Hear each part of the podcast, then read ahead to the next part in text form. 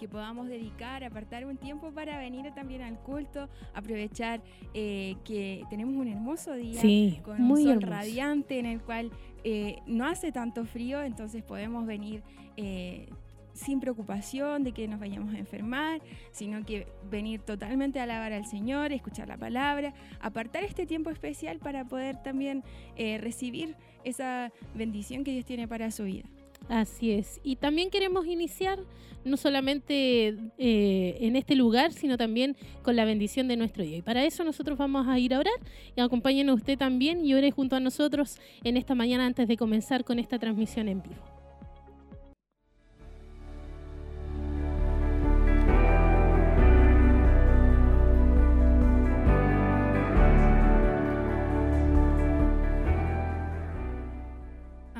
Dios y buen Padre Celestial, vamos ante tu divina presencia, Señor, agradeciendo tu amor, tu misericordia, Señor, el que hayas abierto nuestros ojos en esta mañana. Agradecemos, Señor, que podemos eh, ver este día hermoso que tú nos has regalado, Señor, que nos permites eh, poder disfrutar una mañana también apartando un tiempo para poder llegar hasta, hasta este lugar, Señor, para recibir tu palabra, esa bendición que tienes preparado para nosotros. Señor, te pedimos que tú puedas tomar el control de cada una de nuestras vidas, de nuestros corazones, nuestros pensamientos, Señor, y también de cada una de las cosas, Señor, que estaremos haciendo, realizando en este lugar para poder llevar a cabo esta transmisión. Señor, te encomendamos todo este trabajo y que también aquellas personas que están a la distancia puedan recibir la bendición, Señor, de lo que viviremos en este día. Te damos gracias, Señor, por lo que tú harás, porque estás con nosotros en esta mañana. Agradecemos tu amor y tu misericordia. En el nombre de tu Hijo Jesús. Amén.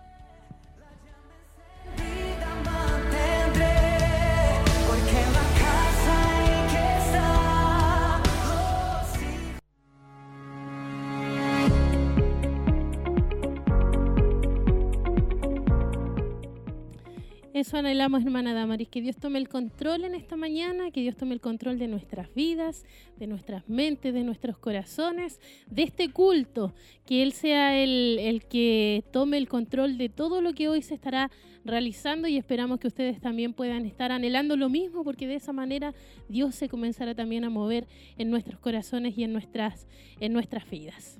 Así es, hermana Tracy. Nosotros ya hemos también comenzado a transmitir a través de Facebook. Queremos eh, saber de ustedes, queremos que comience a dejar sus saludos, desde dónde nos está escuchando y por sobre todas las cosas que usted también pueda estar muy atento, porque Hoy Dios ha preparado algo para nosotros, una bendición para nuestras vidas.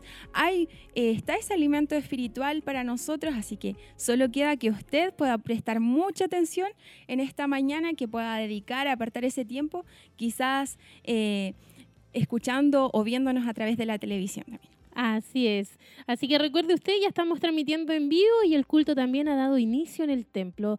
Nuestros hermanos eh, ahí nos indicaban eh, que está en la coordinación nuestro hermano Carlos Quintana y ya también han comenzado a entonarse las primeras alabanzas y por supuesto no queremos que usted se pierda este tiempo especial ya de adoración a nuestro Dios. Así, así que pasamos a compartir con ustedes este primer tiempo de alabanza.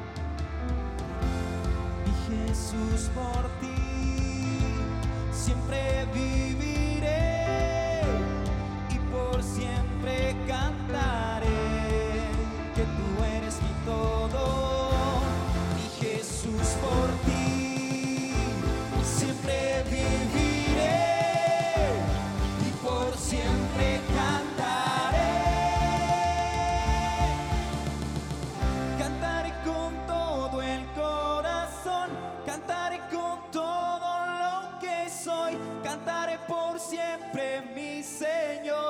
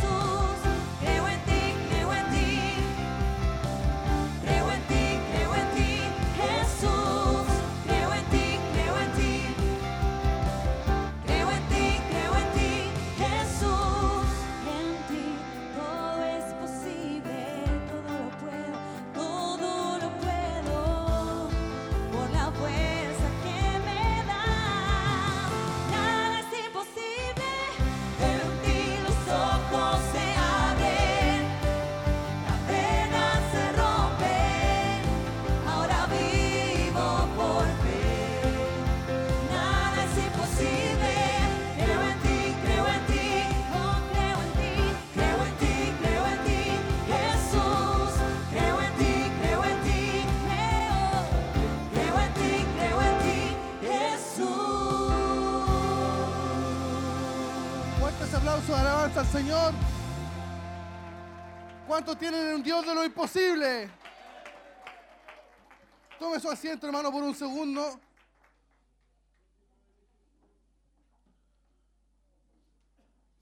Sean bienvenidos, hermanos, los que se han estado añadiendo a la casa del Señor. Mire lo que dice el Salmo 126. Cuando Jehová hiciere volver la cautividad de Sión, seremos como los que sueñan. Entonces nuestra boca se llenará de risa, nuestra lengua de alabanza. Entonces dirán entre las naciones, grandes cosas ha hecho Jehová con estos.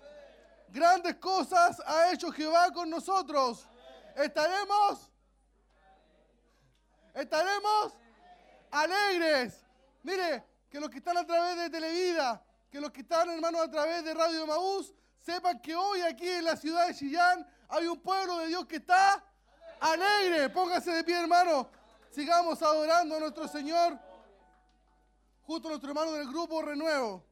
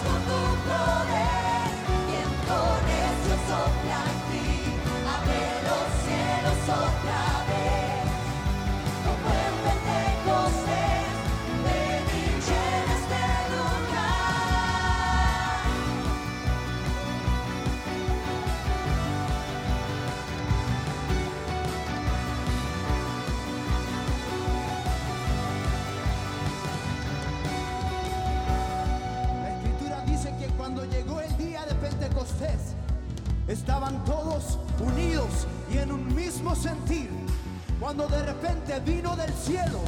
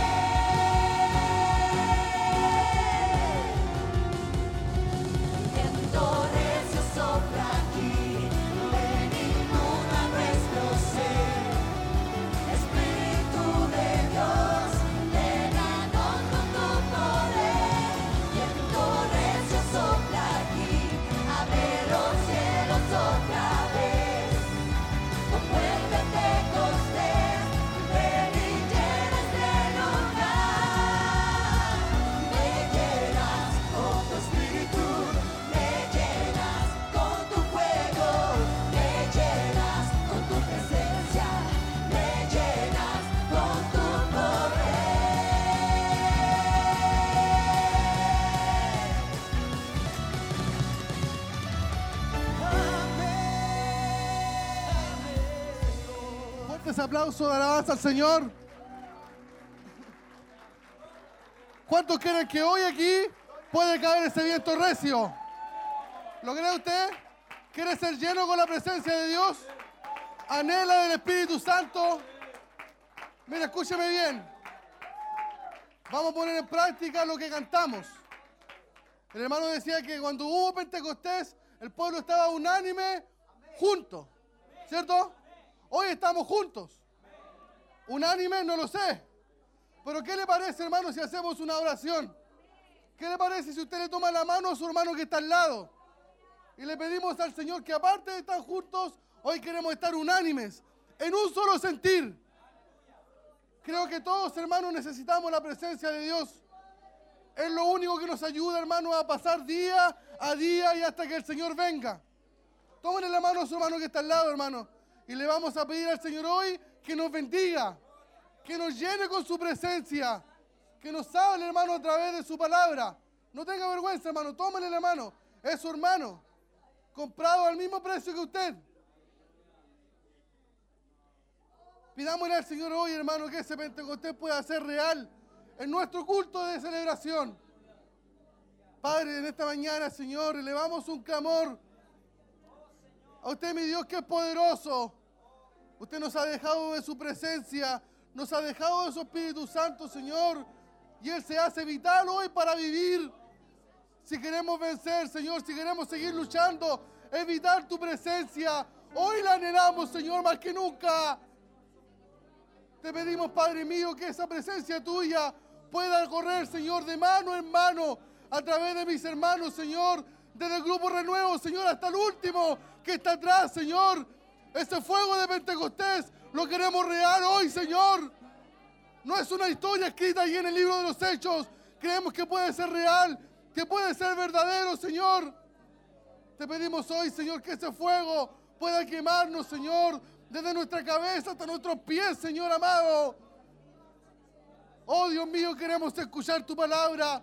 Queremos que tu palabra nos vivifique, Señor. Te pido, Señor, por nuestro obispo, Padre mío, dele usted, Señor, la misma unción que siempre ha tenido, Señor. Gracias, sabiduría, Señor, para que pueda entregarnos hoy una palabra, Señor, que nos avive, que nos alimente, que nos renueve nuestra fuerza para seguir batallando, para seguir luchando, Señor. Sé que esta lucha no termina hoy, sino que terminará aquel día, Señor, al son de la trompeta. Y para ser elevados, Señor, necesitamos de tu Espíritu Santo, Señor. Permite que la palabra que hoy recibiremos, Señor, nos fortalezca, nos anime, nos sane, nos liberte, Señor. No solamente a los que estamos dentro de este salón, sino que a aquellos que están a través de la radio, aquellos que están a través de la televisión, Señor, puedan sentir ese fuego, ese poder que das a través de tu Espíritu Santo, Señor amado. Rompe cadenas, Señor, libértanos. Permítenos, Señor, hoy ser bendecidos, ser llenados por tu presencia, Señor. Nos levantaremos esta oración, Señor, contentos, alegres, porque tú estás con nosotros, Señor. Desde el primer minuto que comenzamos, tu presencia ha estado en este lugar. Y queremos disfrutarla, Señor. Somos tus hijos. Y queremos disfrutar de esta presencia maravillosa. Bendigo a nuestro obispo, su casa, sus hijos, su familia, Señor. Porque sé, Señor amado, que entregar tu palabra, Señor, no es fácil. Te agradecemos, Señor, por la iglesia donde nos tienes, por los líderes que tenemos, por los pastores que tenemos, Señor. Te agradecemos, Señor, hoy en esta mañana, Señor. Queremos seguir cantando, adorándote, celebrando, Señor. Y que tu Espíritu, Señor, no sea parte de nosotros, Señor. Sopla hoy aquí un viento recio, Señor. Y desde los bebés, Señor, hasta el más anciano hoy podamos ser, Señor, llenados con tu presencia. Lo pedimos, Padre mío, en el nombre del Padre, en el nombre del Hijo, en el nombre del Espíritu Santo. Amén, Señor. Amén. Levante su mano, hermano, adoremos al Señor. Él está aquí. Él está aquí, hermano, para bendecir tu vida. Luego ya recibiremos el mensaje de la palabra donde Él nos habla a nosotros. Pero este es el momento, hermano, donde cierra tus ojos, levanta tus manos y adora a tu Señor. Él quiere escucharte. Él quiere escucharte decir un te amo, un aleluya. Un Dios está aquí. Adoremos, hermano, a nuestro Señor junto a nuestro hermano del Grupo Renuevo.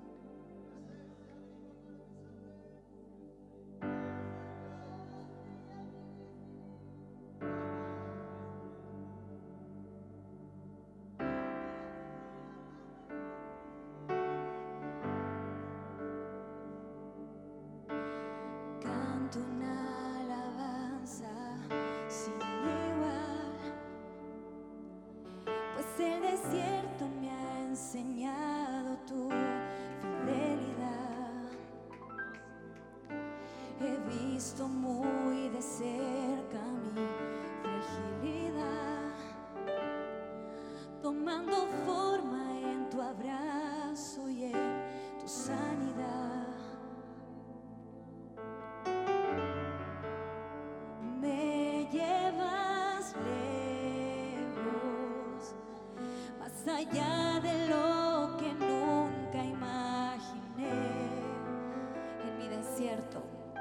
encontré, Señor, en mi desierto te encontré. ¿Cuántos han encontrado al Señor en su desierto? Si tu diestra me ha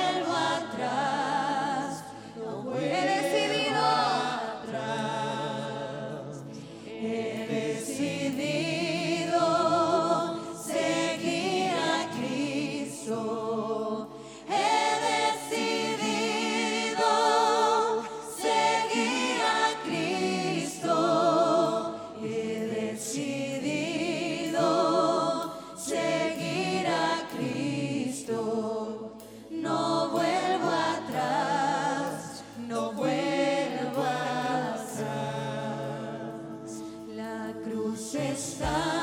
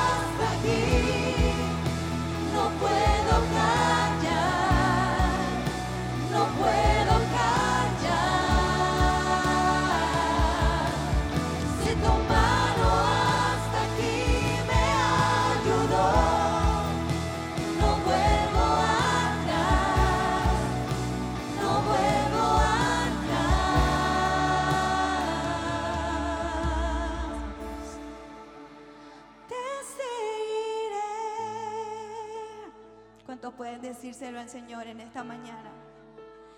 Te seguiré. ¿Cuántos pueden unirse a esta canción y decir, te seguiré, Señor? No importa la situación que estoy viviendo. No importa el problema, no importa el desierto, no importa la dificultad. Yo sé que tú me puedes levantar y puedo declarar con mis labios, te seguiré Señor a pesar de todo. Oh, te seguiré. Señor, te seguiré, te seguiré.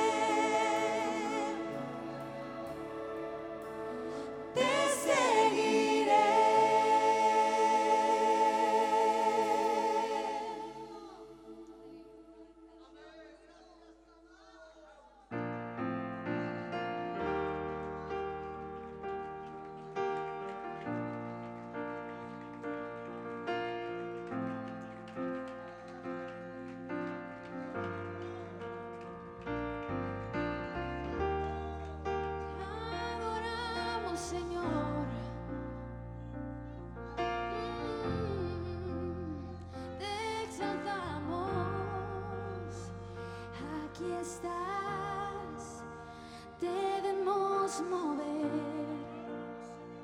te adoraré, te adoraré. Aquí estás, obrando en mí, te adoraré,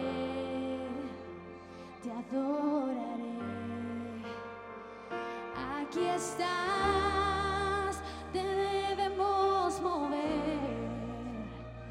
adoraré.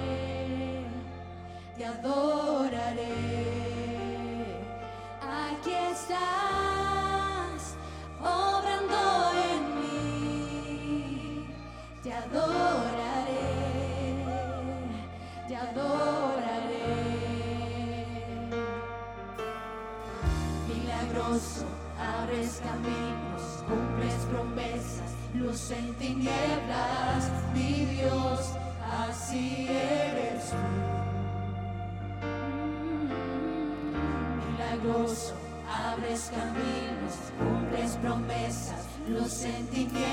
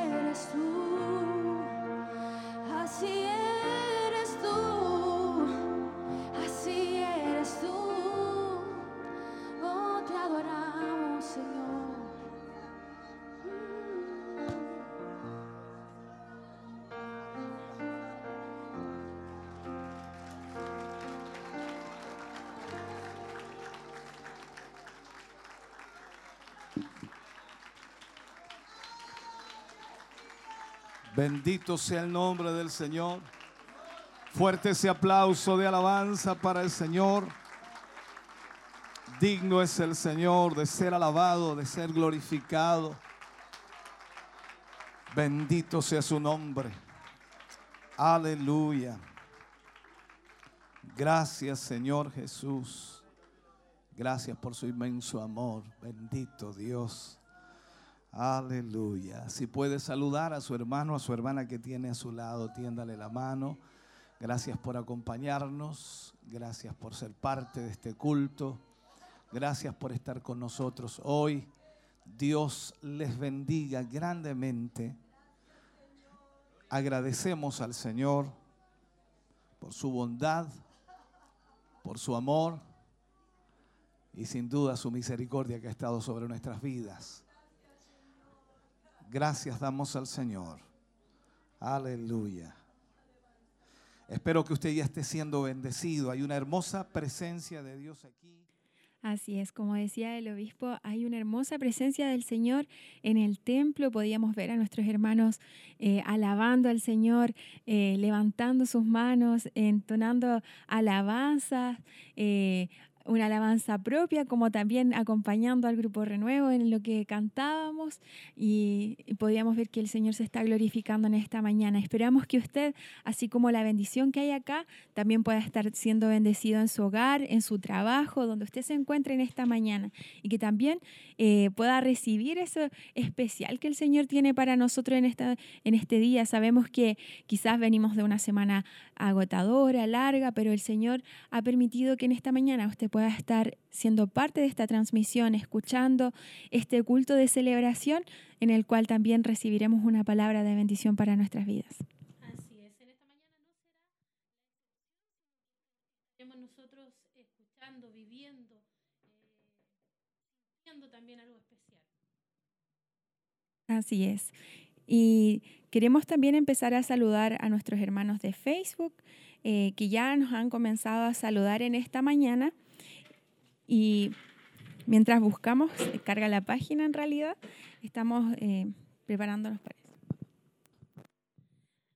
Así es, estaremos nosotros ya mostrando los saludos que están, por supuesto, llegando a la página en Facebook y queremos desde ya también agradecer a todos nuestros hermanos que han estado eh, pendientes, que han estado siguiendo esta transmisión, que han sido parte también de esta tremenda bendición en esta mañana de día domingo. La verdad es que Dios se ha movido en una forma especial, se ha glorificado también en nuestras vidas, ha habido un, y decía nuestro obispo ahí, una presencia de Dios que se ha estado moviendo.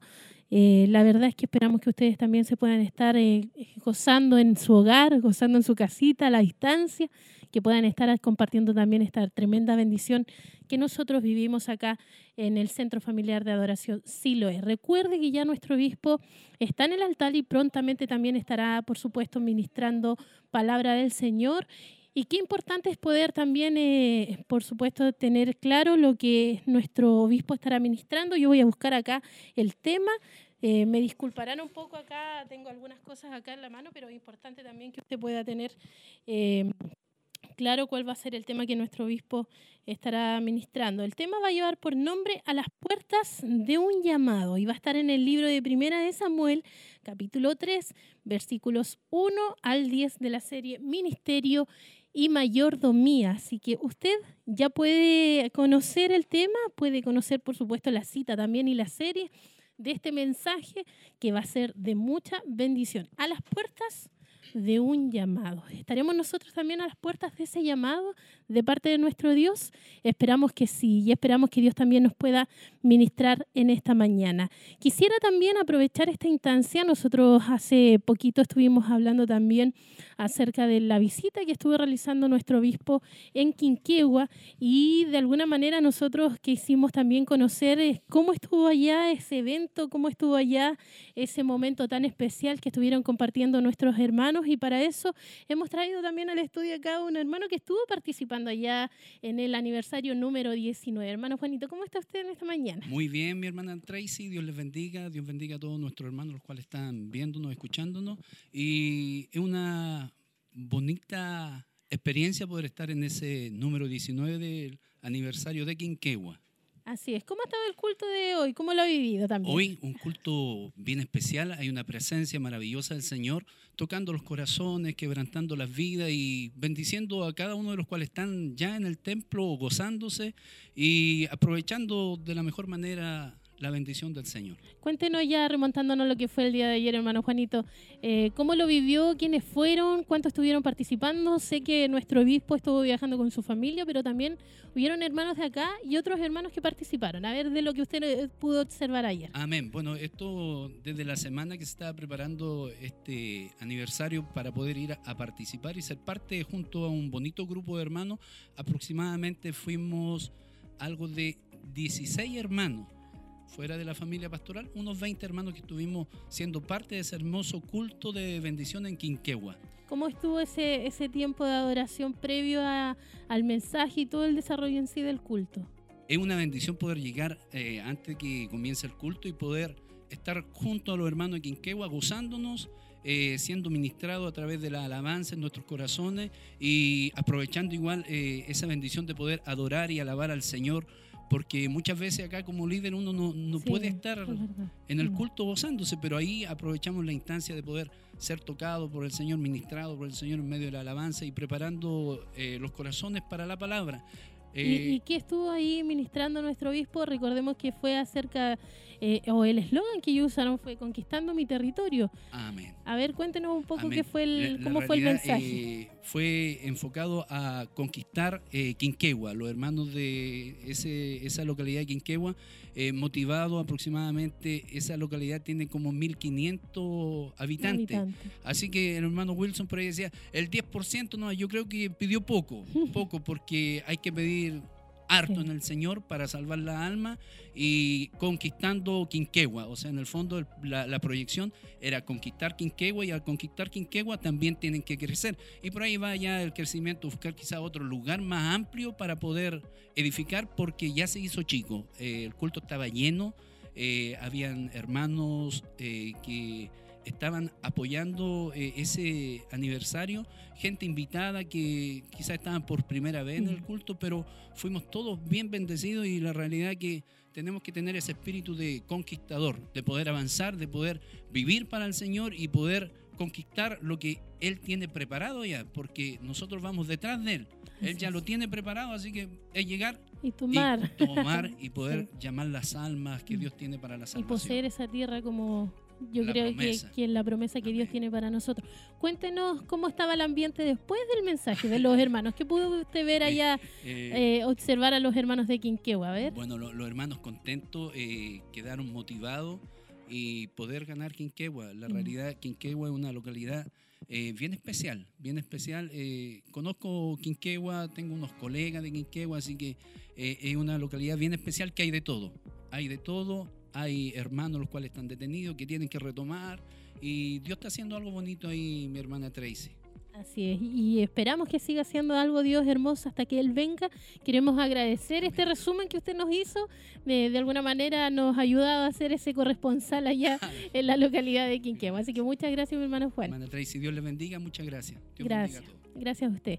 Ahí está entonces nuestro hermano también dándonos un pequeño resumen de lo que fue allá la visita en el Templo Bethesda de Quinquegua. Ellos cumplieron 19 años.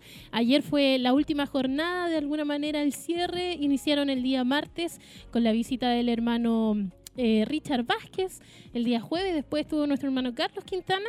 Y el día sábado finalizó nuestro obispo Hugo Alfonso Montesinos allí también con una palabra de proyección, con una palabra que invitaba entonces a la iglesia a poder estar eh, levantándose y conquistar, por supuesto, ese territorio que el Señor, como decía aquí nuestro hermano Juan, ya ha preparado para el pueblo de allá de Quinquegua y simplemente tienen que nuestros hermanos levantarse, cobrar ánimo, cobrar fuerza y comenzar a hacer la obra que Dios ya le ha mandado a realizar. Así es, y ya cumplen una hermosa cantidad de años sirviendo al Señor Sí. en esa localidad No poco. y donde también Dios ha glorificado y vemos como han llegado más hermanos también a congregarse junto a ellos, eh, donde están llevando la palabra a toda esa localidad de Quinquegua, donde también hay una gran cantidad de personas en ese lugar. Así es, no es poca la cantidad de, Sí. de personas y la verdad es que eh, ha habido un crecimiento bastante especial allá en la localidad de Quinquegua, un crecimiento, una consolidación también de los hermanos.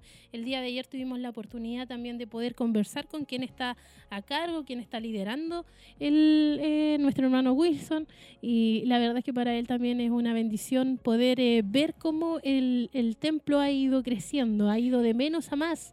Y, y ver ese crecimiento para él también es, es- le llena el corazón de emoción ver lo que Dios ha estado haciendo durante los años y que también ha cumplido las promesas que él ha realizado con ellos. También nosotros pudimos ver eh, el proceso de la ampliación que ellos tuvieron Sí. igual, donde eh, también se ve reflejado ahí el crecimiento que han tenido, eh, donde ya tuvieron que ampliar su templo para poder recibir a más personas, a más hermanos que se congregaban en ese lugar.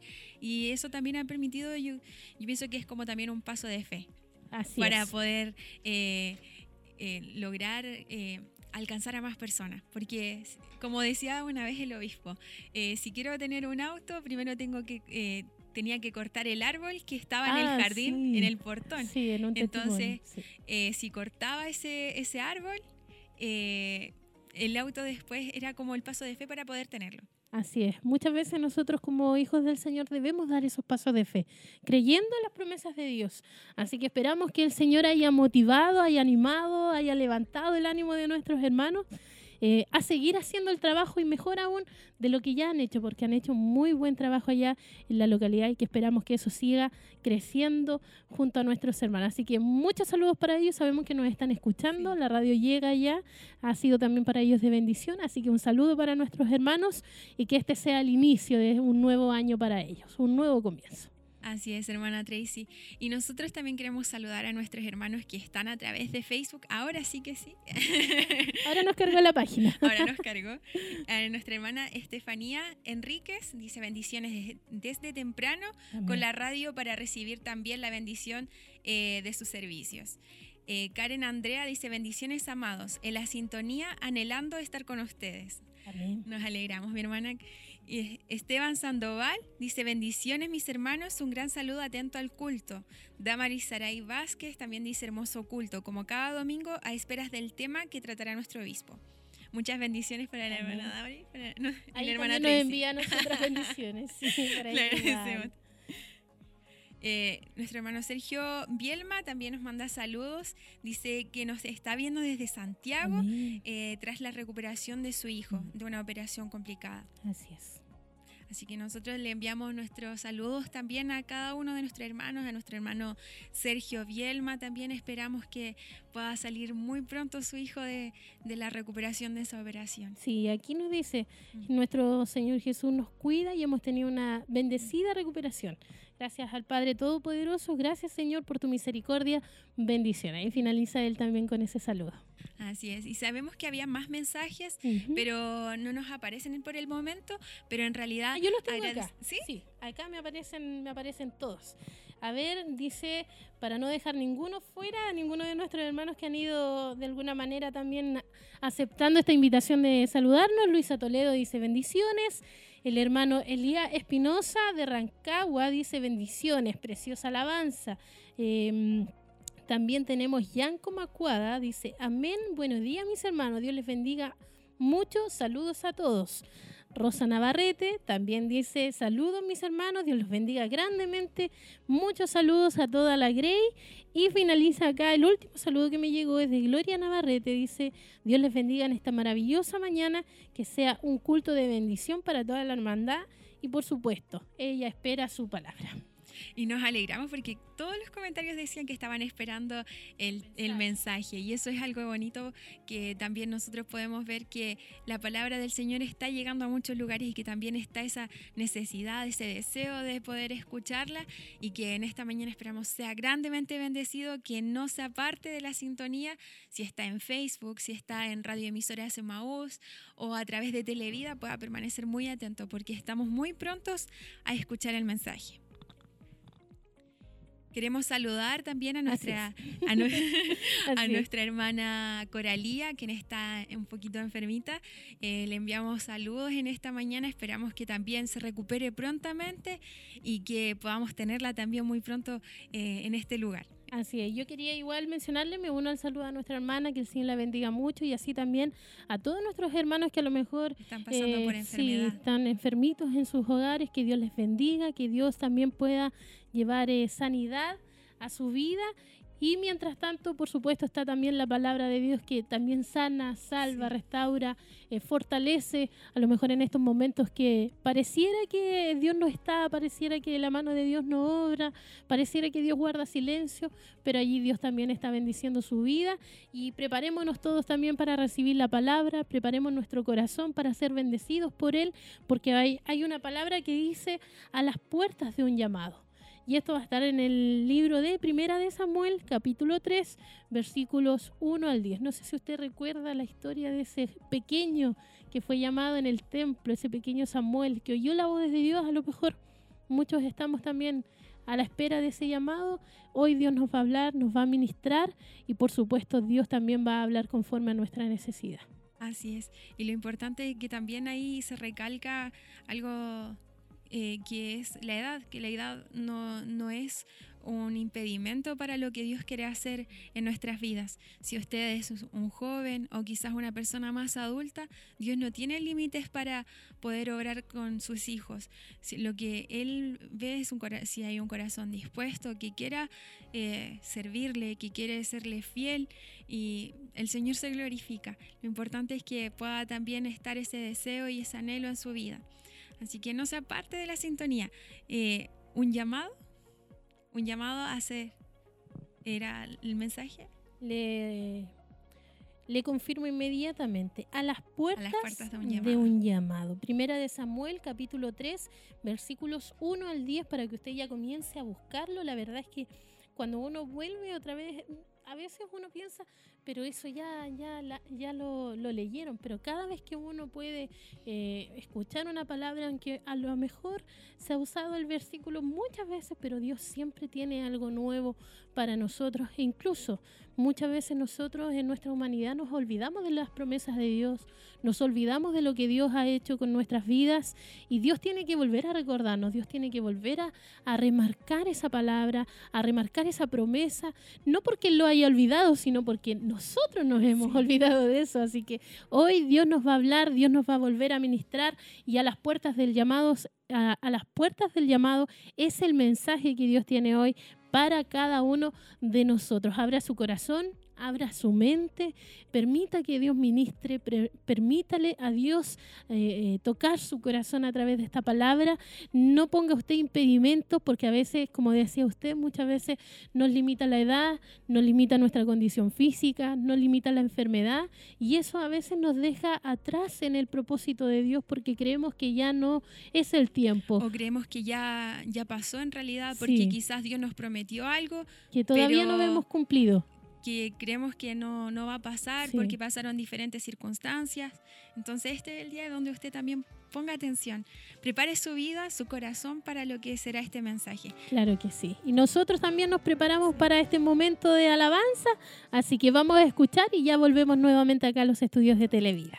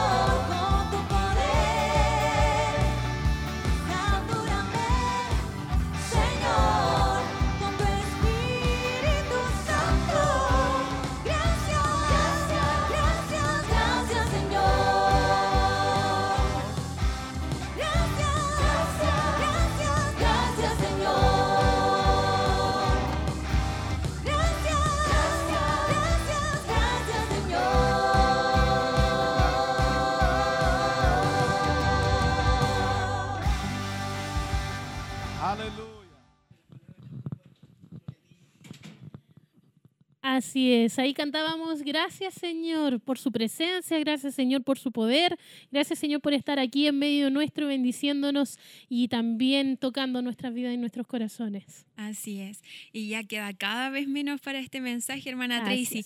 Hemos visto cómo nuestros hermanos han gozado, se han levantado sus manos en esta mañana, han sido tocados también por la presencia del Señor.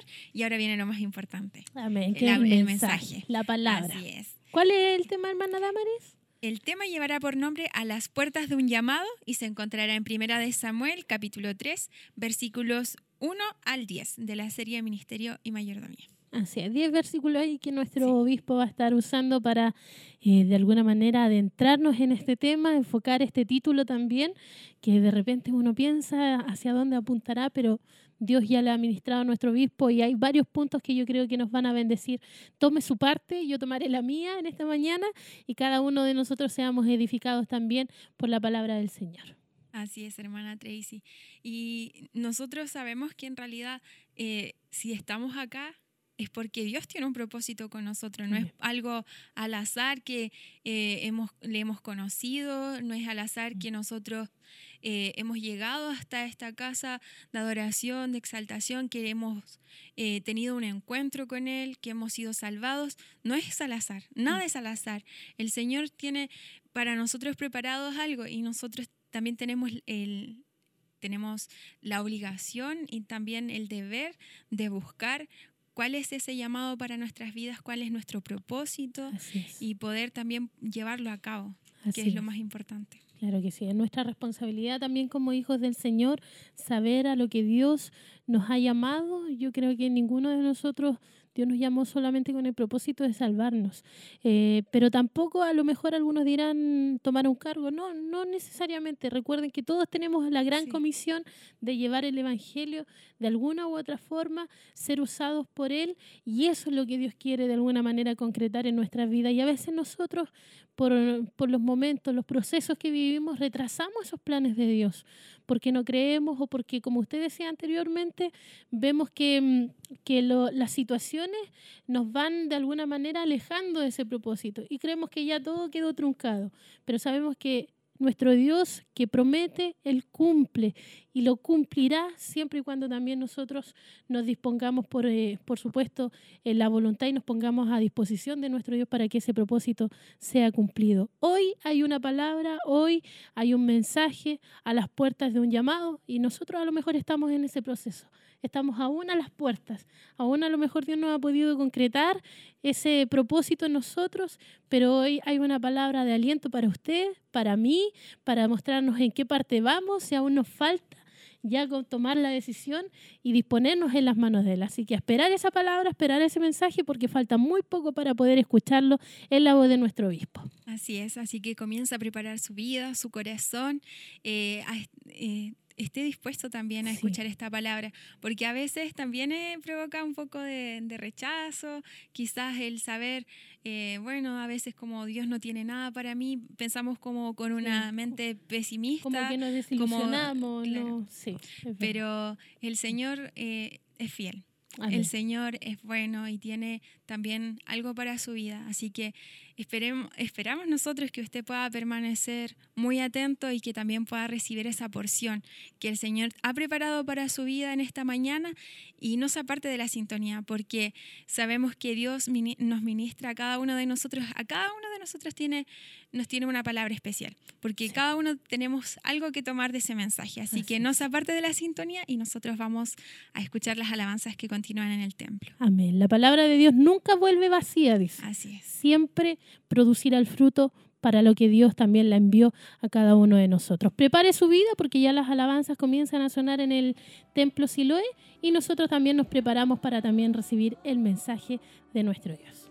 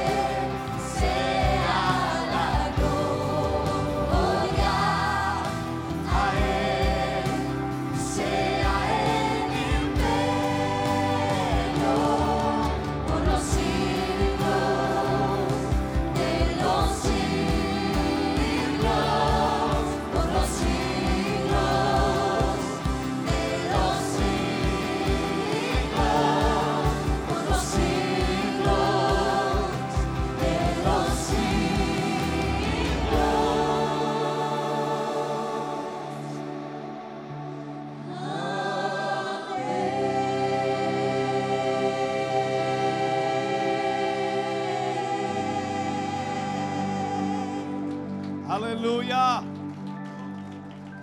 Oh, gracias, Señor. Si tiene su Biblia, por favor, ábrala en el libro de Primera de Samuel, capítulo 3,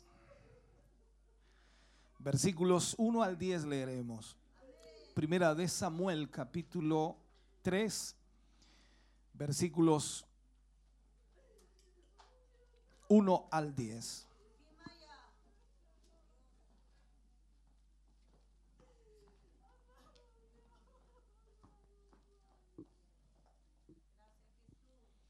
Bendito sea el nombre del Señor.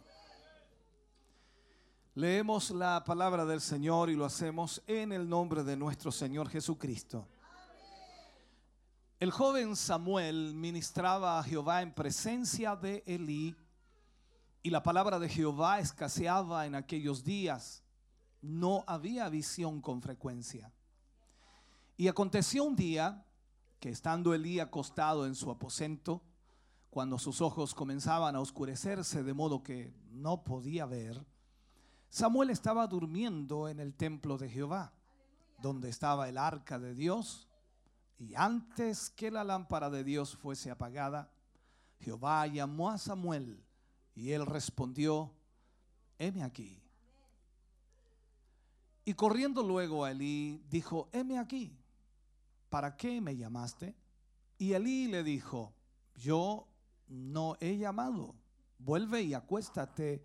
Y él se volvió y se acostó.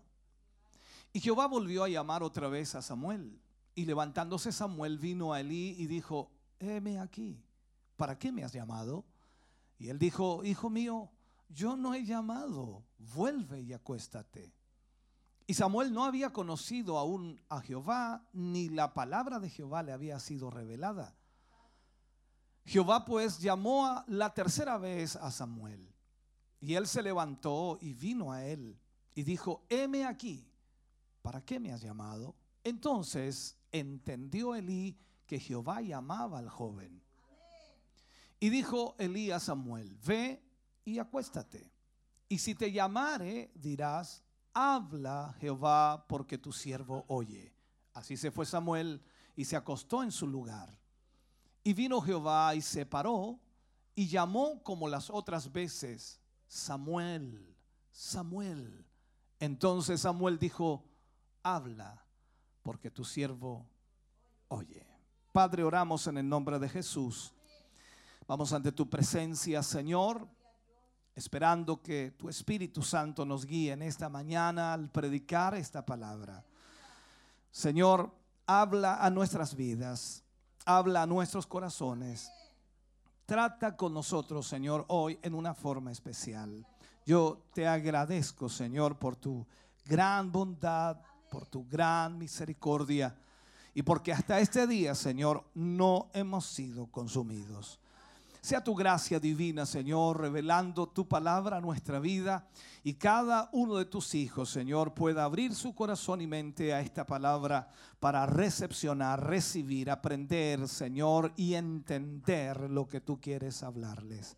En el nombre de Jesús pedimos, Señor, que tu Espíritu Santo fluya en este lugar, se mueva en este lugar. Y mientras predicamos tu palabra, Señor, tu nombre sea glorificado en medio de tu pueblo. Lo pedimos y lo rogamos en el nombre de Jesús. Amén. Y amén, Señor. Fuerte ese aplauso de alabanza al Señor.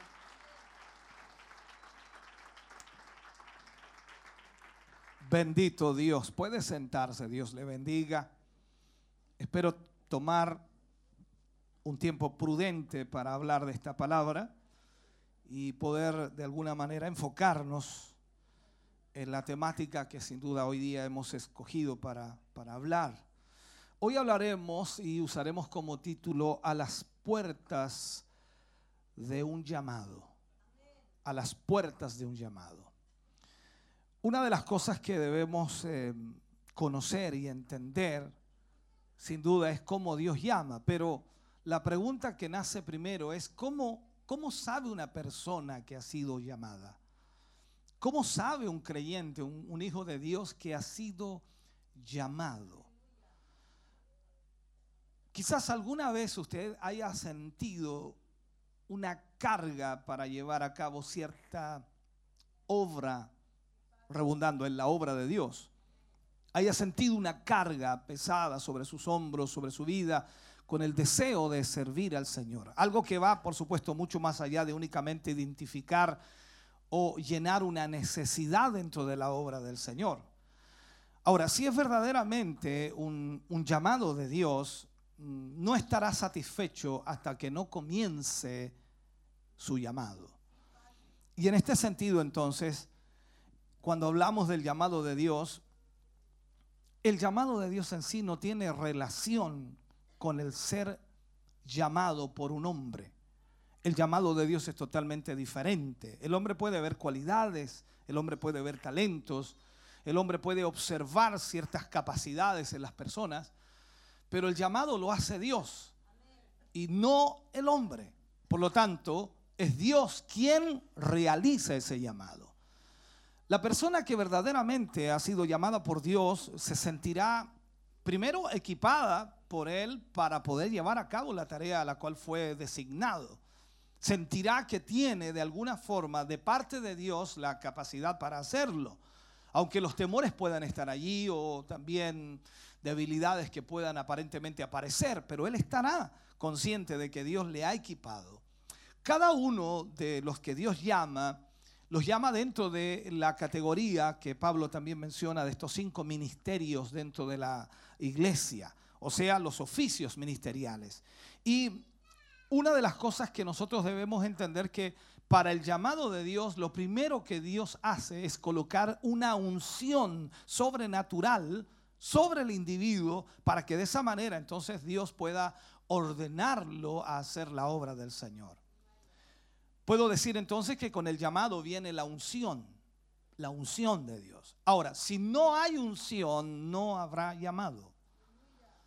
Alguien puede aspirar, alguien puede desear y anhelar o funcionar incluso en cierto ministerio de la obra del Señor, asistir a la escuela bíblica o asistir a un instituto bíblico y prepararse por tres o cuatro, cinco, seis años educándose y preparándose para el, para el ministerio. Pero sin la unción de Dios no tendrá oportunidad de alcanzar el éxito.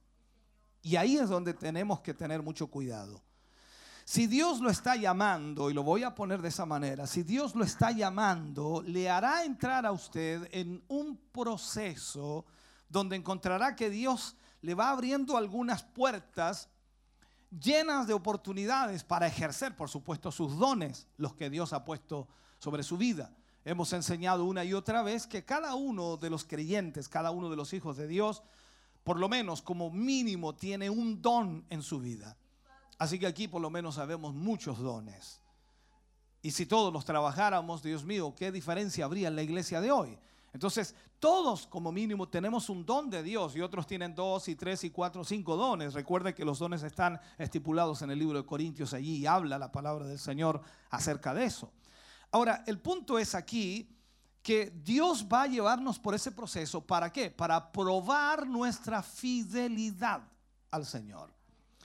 Y eventualmente nos va a llevar para que nosotros podamos confiar en el Señor para que aquellas oportunidades y responsabilidades que Él pondrá sobre nuestra vida puedan ser ejecutadas correctamente.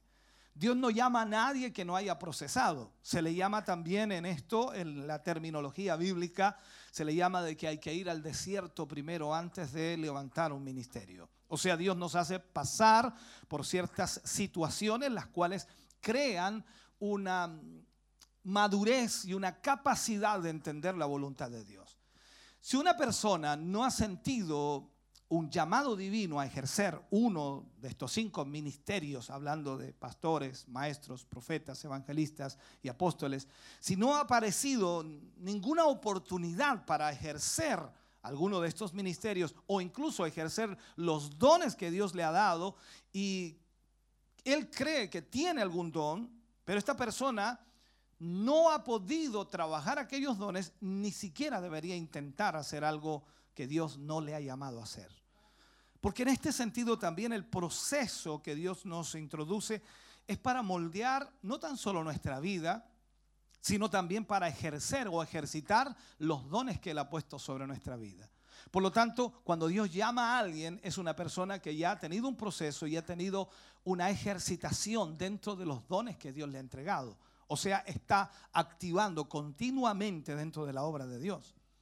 Entonces, si una persona se lanza al ministerio sin haber activado estos dones o sin siquiera tener un llamado a un don ministerial, entonces, aunque pueda esforzarse y aunque sea una bendición dentro de la iglesia local o lo que haga dentro de la obra del Señor, mejor no lance, no se lance al ministerio, sino que espere a que sea procesado en la forma adecuada por Dios. Usted y yo vamos a hacer siempre una bendición como creyentes en la iglesia local. Siempre vamos a hacer una bendición. Vamos a hacer una bendición en nuestra vecindad o localidad donde vivamos, nuestros vecinos y también en el lugar de trabajo donde estemos. O sea, vamos a bendecir a la gente porque vamos a hablar del Señor. Ahora, aunque no haya sido llamado para ninguno de los cinco dones ministeriales, hablo de autoridad, ha sido llamado para usar los dones de Dios que son entregados a cada creyente y usted debe mantenerse fiel en ello. O sea, si ha recibido poco, como alguien dice por ahí, Pablo también lo advierte, tiene que ser fiel en lo poco. Porque si es fiel en lo poco, entonces también será fiel en lo, en lo mucho. Ahí es donde debemos entonces entender que no es lo que poseamos o no poseamos, sino que lo poco que podamos poseer lo ejecutemos correctamente y lo hagamos para la gloria del Señor. La pregunta que salta aquí es, ¿cómo escuchar el llamado de Dios en nuestra vida? ¿Cómo podemos oír el llamado de Dios a nuestra vida? Muchas de estas preguntas han sido formuladas a través de los tiempos y increíblemente las personas se preguntan cómo, cómo se hace. Continuamente se están preguntando eh, por aquellos que buscan o desean ser útiles en la obra de Dios. No hay duda de que a veces también en este sentido entra muchísimo el, el que lo que dice la gente, lo que las personas dicen de la otra persona que de alguna forma está siendo usada por Dios. Pero todos necesitamos y cada uno de nosotros necesitamos saber de parte de Dios cuál es nuestro llamado. Todos tenemos un llamado general que es servir a Dios, pero hay llamados específicos, los cuales Dios llama para bendecir a la iglesia y para también usarnos para su gloria. Entonces, si nosotros miramos las escrituras, vamos a encontrar varios ejemplos, y yo diría muchos ejemplos de personas luchando por comprender el llamado de Dios. Y en la mayoría de los pasajes de la Biblia, cuando Dios llamaba a hombres de Dios, la mayoría de ellos no querían hacerlo. Vemos a Moisés excusándose una y otra vez para no ejercer el llamado que Dios le estaba haciendo de libertar a Israel. Vemos a cada hombre de Dios que no quería hacerlo, Gedeón ni hablar, y vemos allí a un montón más que están en la misma línea, que no querían servir al Señor o no querían ejercer el llamado que Dios les estaba haciendo. Una de las cosas entonces, de acuerdo a la Biblia, nos damos cuenta es que la mayor parte de las personas que Dios va a usar y que Dios llama, la mayoría de ellos no quieren hacerlo. Entonces, cuando usted se encuentra con alguien que está desesperado por hacerlo, hay un problema. No entiende lo que está haciendo, no comprende lo que está haciendo. Todavía no ha sido procesado o todavía no ha cruzado el desierto. Él solamente está viendo las luces, los destellos de lo, de lo lindo y lo maravilloso que es tener un llamado de Dios, pero está desenfocado. El llamado de Dios es llamado a servir a los demás. Recuerde las palabras del, Maestro, del Señor Jesucristo. Yo no he venido a ser servido, sino que he venido a servir. La disputa entre los discípulos, ¿quién de nosotros será el mayor? Y Jesús le dice, no será así, porque el mayor entre vosotros será como el que sirve. Entonces, cuando vemos ese tipo de enfoque en el Señor, claro, se entiende entonces que nadie casi querrá servir a Dios o aceptar el llamado de Dios porque significa servir a los demás. Entonces ahí es donde tenemos que tener muy claro lo que Dios puede hacer con nosotros. Es posible que cada uno de nosotros escuche varias veces el llamado de Dios antes de darnos cuenta de quién es el que nos llama, tal como Samuel. Samuel escuchó cuatro veces la voz de Dios y ninguna de las cuatro veces la conoció. Esto implica entonces que muchos de nosotros podamos también vivir esta misma realidad y escuchar en varias ocasiones y oportunidades la voz de Dios llamándonos, pero aún así no conocerla. La tarea aquí es escuchar y escuchar bien. Una vez que usted escuche la voz de Dios, tendrá que seguirla. Pero ¿cómo saber si es la voz de Dios o no? Cuando vemos la historia de Samuel y lo que leíamos, Samuel era un jovencito que, que- estaba sirviendo en el templo cuando oyó una voz diciendo su nombre. Él pensó que era Elí el que lo llamaba y él se levantó y corrió donde Elí. Supuso entonces que era la voz de su mentor, de el maestro que lo estaba guiando, que era el sacerdote Elí.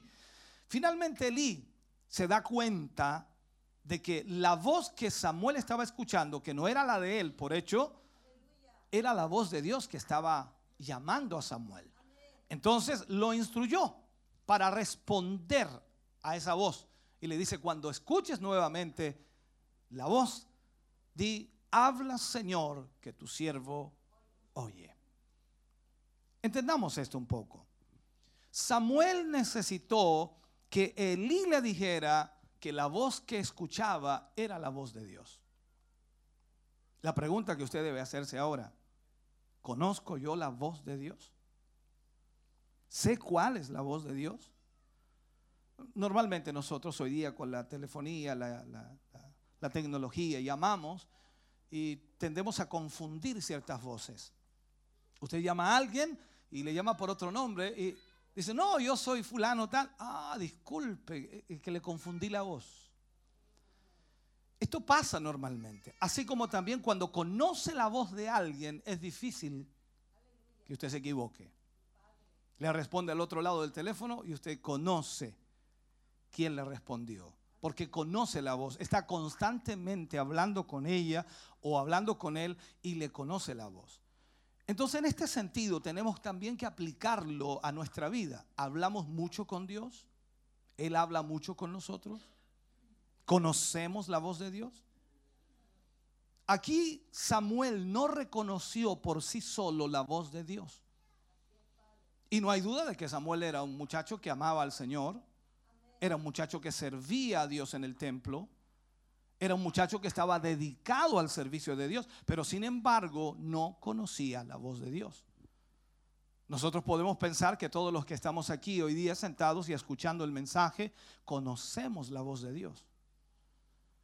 Y pensamos que por venir a la iglesia ya no, nosotros conocemos la voz de Dios, sé distinguir la voz de Dios. Entonces vemos aquí y consideramos, por supuesto, cuando vemos en la Biblia la, la palabra del Señor, nos damos cuenta de algunos ejemplos que nos ayudan a entender que no todos conocen la voz de Dios, ni tampoco todos conocen a Dios realmente. Cuando vemos la historia, por ejemplo, de Andrés y el otro discípulo que estaba con Juan el Bautista, y Juan el Bautista, cuando ve a Jesús venir, lo reconoce y dice, este es el Cordero de Dios que quita el pecado del mundo. Con eso los discípulos entonces entendieron que Jesús era el Mesías y el mismo Juan le dice, ahora tienen que seguirle a él porque es necesario que yo mengüe y él crezca. Entonces los discípulos de Juan se convirtieron allí en discípulos de Jesús, pero necesitaron que Juan el Bautista les señalara a Jesús. Ellos no lo conocieron por sí solo, sino que Juan lo conoció. Y ahí en ese sentido, entonces pudieron responder y seguir a Jesús porque Juan lo identificó. Cuando usted y yo tratamos de descubrir la voz de Dios en nuestra vida, entramos a un periodo que se le llama discernimiento, discernir. Esto es como captar, como entender. El diccionario define discernimiento como distinguir algo de otra cosa o separar las cosas. También en el sistema de sonido, de tener buen oído, también se aplica esto, de separar las cosas. Usted escucha una orquesta sinfónica tocar y de repente dice, ahí está el cello, ahí está la trompeta, ahí está el saxo, el, el bongo. Algunos dicen, no tengo idea de lo que es eso, pero ya. Usted aprende a distinguir los sonidos. y separa los sonidos. Por lo tanto, discernimiento es lo que necesita. Pero la mayor parte de las personas, lamentablemente, no tienen eso. Ni tampoco se aplican a eso. Si la persona que trabaja en sonido no tiene oído, tenemos un problema serio. Porque los equipos son manipulados humanamente. Por lo tanto, si la persona no tiene oído, no podrá manejarse bien el sonido. Y es una condicionante para que la persona trabaje en sonido. Debe saber distinguir los sonidos. Los tres son- sonidos eh, más eh, cotidianos es el bajo, medio y agudo. Y de ahí viene el medio agudo, después el medio bajo, el bajo subbajo, y empezamos ahí a dividir más todavía. Entonces dice, ya, si ya no entiendo del bajo, medio y agudo, ya estoy perdido. Entonces ahí es cuando necesitamos discernir. Entonces usted escucha muchas voces diariamente, pero ¿sabe cuál es la voz de Dios allí? Entonces discernimiento entonces es un tiempo para permitirnos abrirnos a la voluntad de Dios para nuestra vida. La pregunta sería, ¿qué escuchan ustedes? ¿Qué escuchamos nosotros? Todos los días oímos, escuchamos, pero ¿qué escuchamos? El análisis sería aquí, ¿escuchamos durante el día la voz de Dios? Es una buena pregunta. Posiblemente en todo el día no escuchamos la voz de Dios. Posiblemente en toda la semana no escuchamos la voz de Dios. Posiblemente en todo el mes no escuchamos la voz de Dios. Entonces la pregunta sería, ¿y qué estamos haciendo? ¿Cómo sabemos que lo que estamos haciendo es correcto? ¿Cómo sabemos que lo que estamos haciendo es la voluntad de Dios? Entonces tenemos que permanecer atentos para escuchar a Dios. O sea, si ustedes quieren escuchar a Dios, lo esencial para oír a Dios es la oración.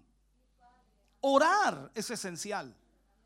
Entonces necesita darse tiempo para conversar con Dios y pedirle ayuda y guía a Dios para su vida. O sea, si usted ora, entonces estará tratando con Dios y estará buscando oír la voz de Dios.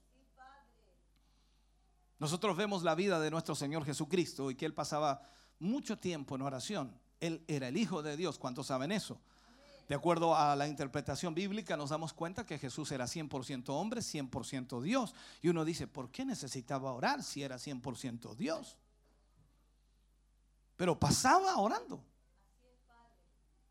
Y eso lo podemos poner con ejemplo en muchos aspectos. La gente quiere ser igual a otro o quiere hacer lo que otro hace, quiere lograr lo que otro logra, quiere alcanzar lo que otro alcanzó, y, pero no se da cuenta de todo el proceso para llegar a esa bendición.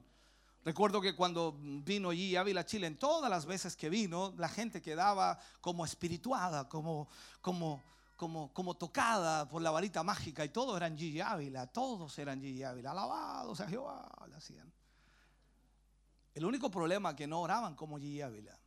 No tenían esa comunión con Dios como Gigi Ávila. Podían imitar sus palabras, sus lenguas, podían imitar sus frases, pero no eran Gigi Ávila. Porque cuando uno conoce de cerca al hombre de Dios como Gigi Ávila, era un hombre de oración. Él venía a campañas acá y recuerdo cuando oramos junto con él desde las 4 de la mañana hasta un cuarto para las 9 de la mañana. No se paró de allí y oró toda la mañana. Los pastores que le acompañábamos, todos, todos salieron. Yo fui el único que quedé al lado de él, no orando, sino que porque estaba al lado de él como me iba a parar. Cualquiera diría, oh, el pastor que bueno para orar. No, me quedé ahí porque estaba al lado de él. Sería una falta de respeto pararme, eso consideraba yo. Entonces ahí estaba y, y- y de repente yo miraba la hora, un cuarto para las siete. Miraba la hora, las siete y media. Miraba la hora, un cuarto para las ocho, ocho y media. Oh, Dios mío. Y él seguía orando. Entonces ahí uno entiende, claro, con razón, después llegamos a Talca al evento, se bajó de la camioneta, subió al altar, predicó, oró por los enfermos, se sanaron y después volvimos y de vuelta venía orando otra vez.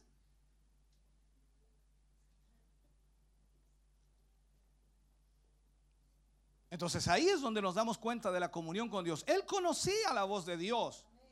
Podía distinguir, discernir en medio de todas las voces que pudiera levantarse. Conocía la voz de Dios. Entonces Jesús oraba y él conocía la voz de Dios.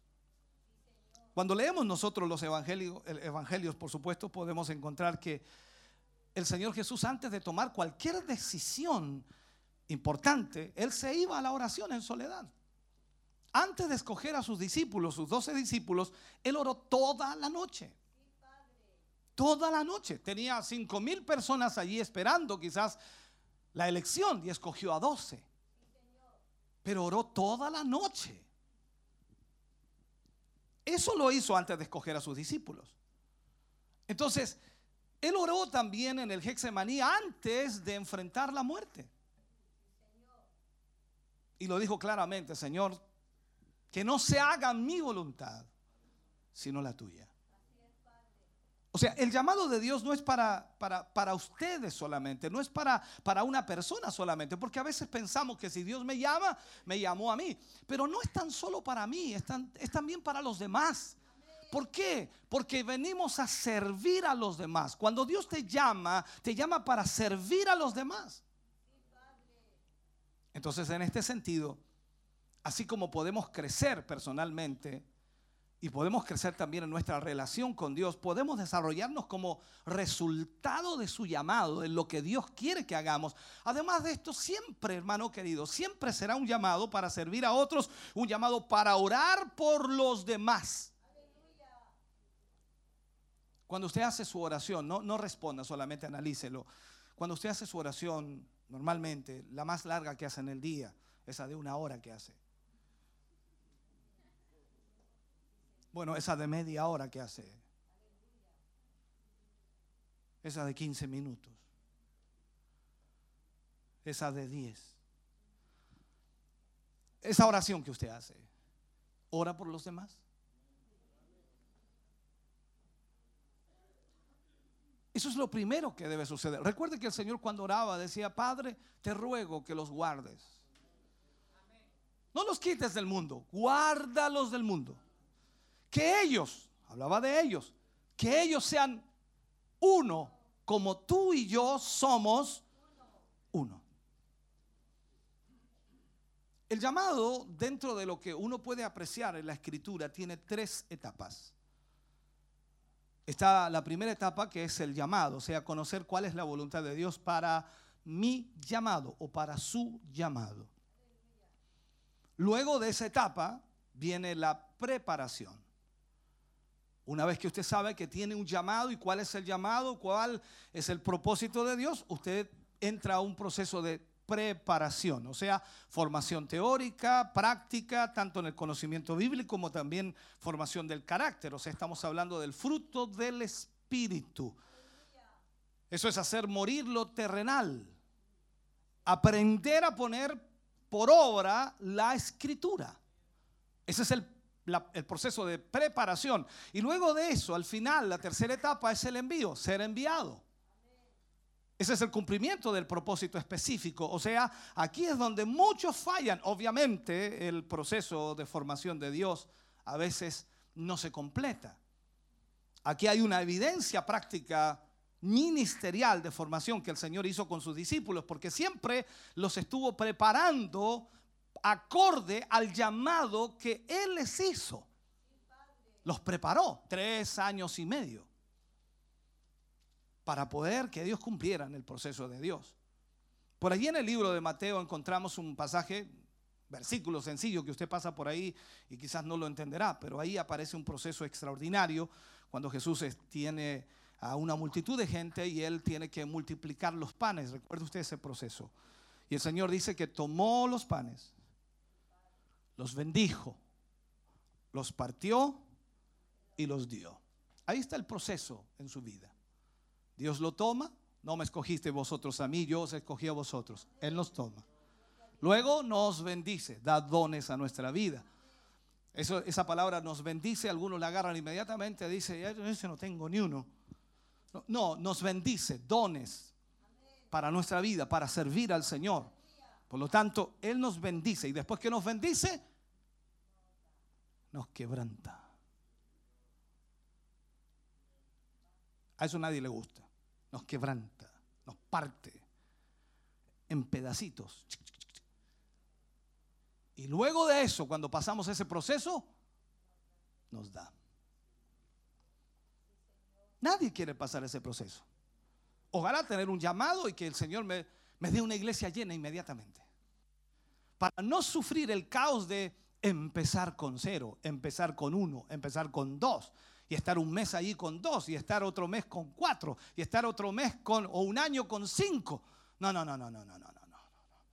No, yo no quiero eso. Yo quiero una iglesia inmediatamente. Ojalá se muera este pastor y me quede yo. Estoy dando ideas. Porque nadie quiere pasar el proceso de quebrantamiento en cuanto a lo que Dios desea. A veces yo he explicado y le he contado estas situaciones y, anécdotas que viví de alguna manera en el proceso del llamado de Dios. Dios nos llama desde el norte para venirnos a Chillán y yo no quería Chillán. Mi oración era toda la inversa. Señor, envíame donde quiera, Señor, donde quiera. Yo sabía que tenía un llamado, pero envíame donde quiera, menos a Chillán. Mire que la embarré. Yo no sé por qué cuando tú le pones condiciones a Dios, Dios te mata. Y Él me envió a Chillán. Yo no quería venirme a Chillán. Acá me envió. Y cuando llegamos acá, uno piensa, ¿no? En la mente dice, bueno, el Señor me envió y el Señor me va a abrir puertas y el Señor me va a bendecir y el Señor va a obrar y el Señor aquí y el Señor allá. Y uno llega y nada. Llegamos a predicar como evangelistas. Mi suegro, gracias a Dios, hacía algunas conexiones por allí. Ellos cantaban, yo predicaba. Tengo un yerno que predica y me invitaba y me llevaba a predicar y él cantaba y yo predicaba y así estábamos yendo a diferentes iglesias. Pero, pero como de alguna forma he tenido siempre el concepto de que uno debe servir de la mejor manera al Señor, yo, yo me vestía bien y no había problema, llegaba bien arregladito a la iglesia donde íbamos, sea humilde o no, yo llegaba igual y la gente me miraba y decía, no, este predicador no necesita ofrenda, está bien. Así que volví a la casa tal como me había ido y a veces peor, con más hambre. Quiero que entienda, eh, quizás la obra de Dios no es para alimentarse, no es para vestirse, pero cuando uno sirve al Señor las 24 horas del día, el llamado estaba y nosotros dejamos absolutamente todo para servir al Señor. Y llegamos acá, arrendamos una piececita como de dos por tres, no era más que eso, cabía la cama, una cocina y nada más. Y ahí estábamos, mi hija Elizabeth la mayor, aquí está, ¿no? Ella trajo sus juguetes porque había que traerle sus juguetes de allá y tenía sus tacitas, su cocinita, sus, todas esas cosas. Así que eso lo usábamos para comer porque no trajimos platos. Ella pensaba todos los días que jugábamos con ella. ¿Y a qué hora jugamos? Decía, vamos agarrando el tomate, pelando el tomate, haciendo tomate en la mañana, en la tarde, en la noche. Bien. Por eso yo cuando predico me pongo colorado. Dice alguno, dice, ¿qué? Mucho tomate, hermano, mucho tomate.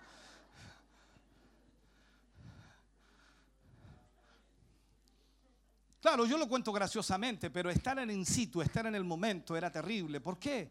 Porque yo me preguntaba, Señor, tú me llamaste. No tenemos para, para comer, no tenemos para nada. Y, y el diablo me decía, vuélvete. Vuélvete, vaya, ya te están esperando. Vuélvete. Recuerda que en Serena te ofrecieron una iglesia, hay hermanos esperándote. Vuélvete. Te va a ir bien. Y ahí estábamos en esa lucha. Y no fue un mes, no fueron dos, ni tres. Fue mucho tiempo. Entonces cuando vemos esa presión y alguien dice, no, yo quiero este llamado, este, este llamado del pastor me gustó porque mire la iglesia que tiene, esto yo lo quiero, pero el proceso para llegar a esto fue difícil. Y hasta el día de hoy sigue siendo difícil, no crea que es fácil, no, es difícil, pero en, en el sentido lo explico, ¿por qué? Porque cuando uno tiene un llamado de Dios, uno tiene que analizar absolutamente todo. Debemos analizarnos internamente si realmente queremos o no servir al Señor. Yo le hago esta pregunta a usted. ¿Alguna vez le ha sugerido a alguien, a usted, que usted puede ser un pastor? No lo responda, solamente analícelo. ¿Alguien le ha dicho a usted, no, usted es un, predicador nato, usted es evangelista, usted es maestro, usted es pastor? Ya no, yo lo veo, lo veo, veo, veo, veo. ¿Alguien le ha dicho alguna vez eso? No estoy diciendo que esté mal que alguien se lo haya dicho. Estoy diciendo una realidad. La gente tiende a hacer eso. Alguien predica y baja el hermano por el pasillo y dice, hermano, me bendijo su prédica. Fue una bendición, hermano. Aleluya, gloria a Dios. Tú eres un varón, varón, hermano. Y lógico, el hermano algo tiende a, a nacerle. Entonces en esto es delicado. ¿Le ha invitado a alguien a participar o a predicar quizás activamente en un ministerio y usted acá ni siquiera predica, pero lo invitan a otro lado a predicar? Y allá le dicen, no, hermano, yo veo ministerio, pero lógico.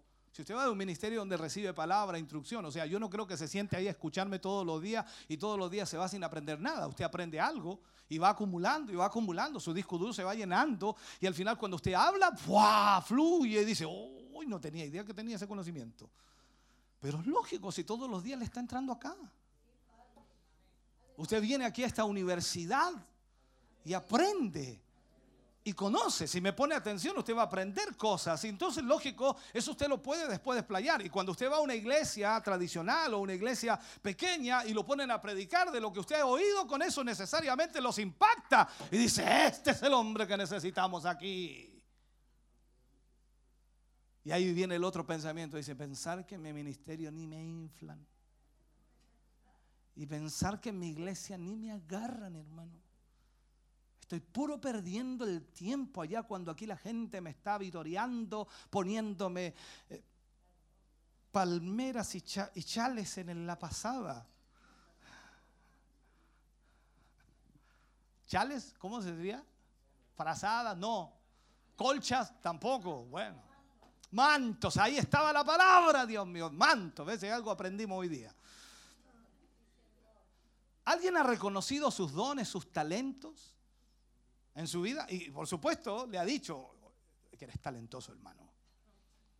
Qué talento tienes tu hermano, qué extraordinario. Y el pastor, hermano, no hace nada contigo. Porque ese es el punto. ¿Reconoce usted las voces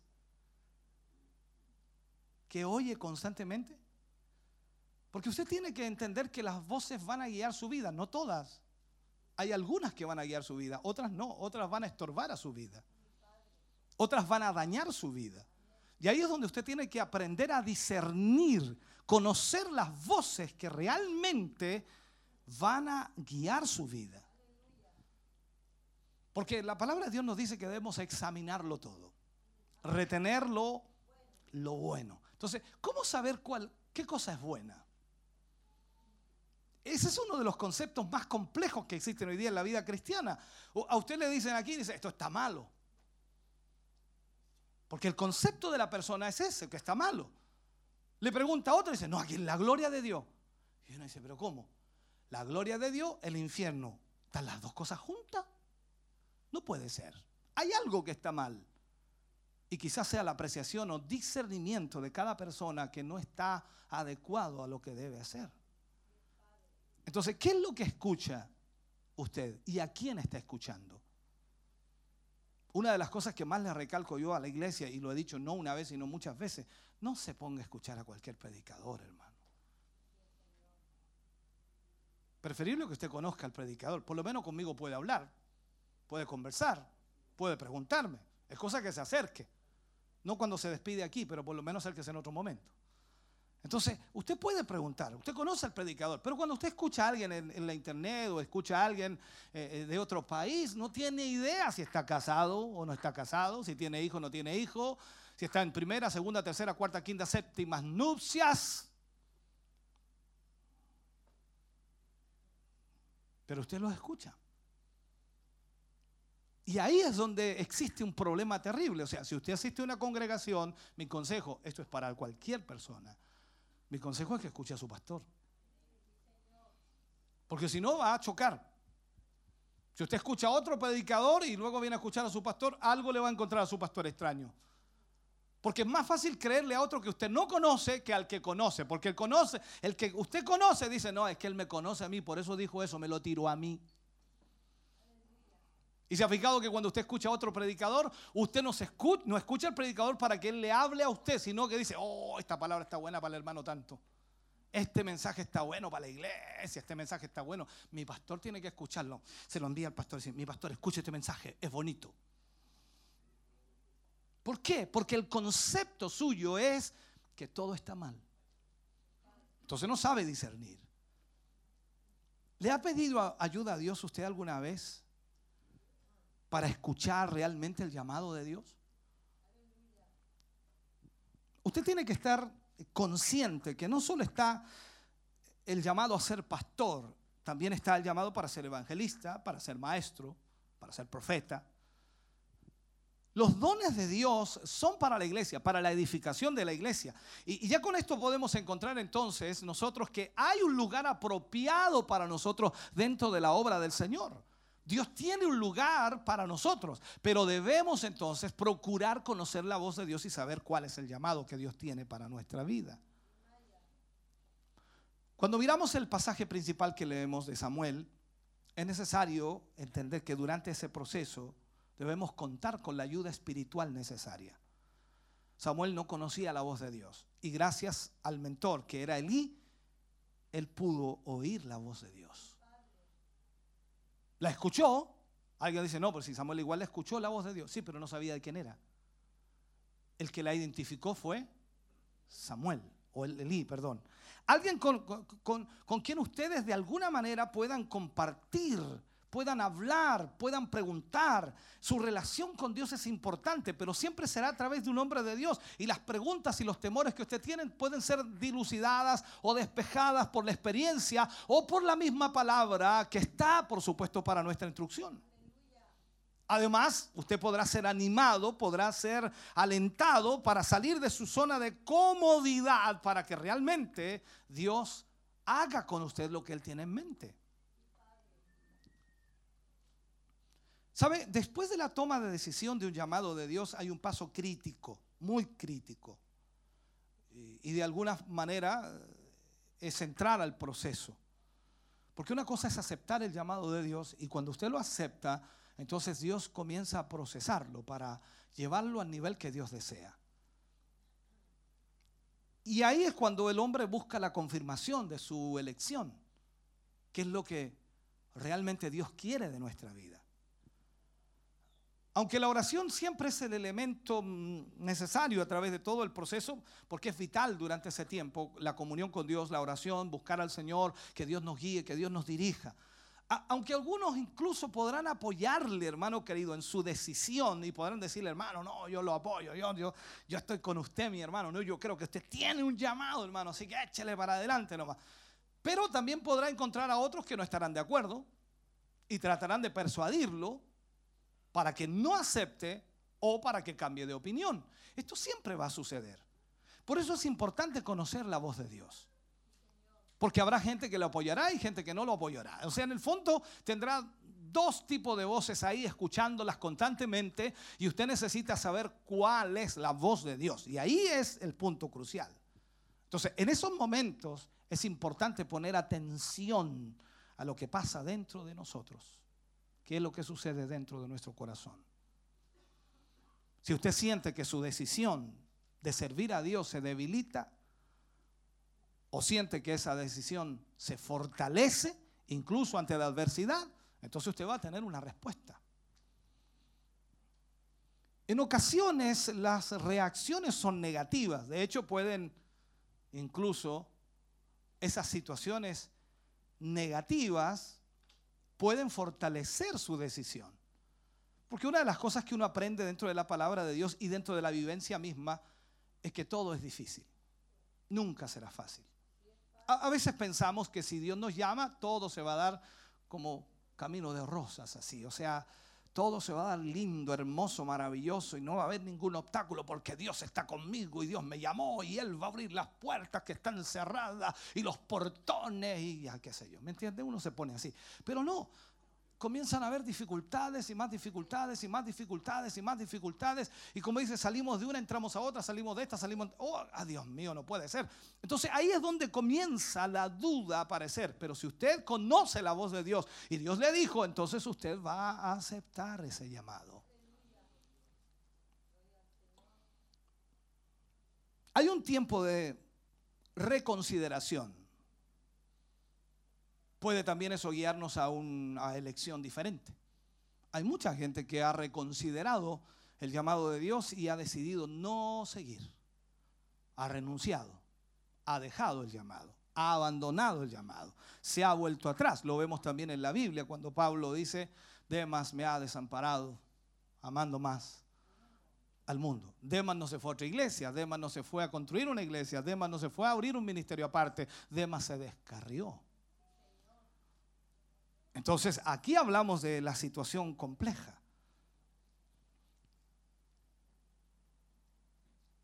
Constantemente el proceso puede ir marcando en nuestra vida áreas las cuales están debilitadas y necesitan ser fortalecidas.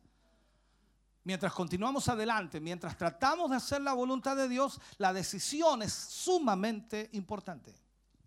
Pero una de las cosas que entendemos también que escuchar no es fácil. Ahora mismo usted me está escuchando, pero está impaciente. ¿Cuánto, ¿Cuándo irá a terminar el pastor?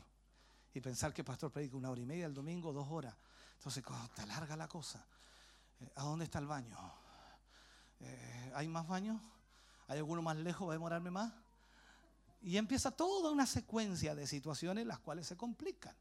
¿Saben? ¿Cómo está el aire? ¿Está muy fuerte el aire? ¿Está muy caliente el aire?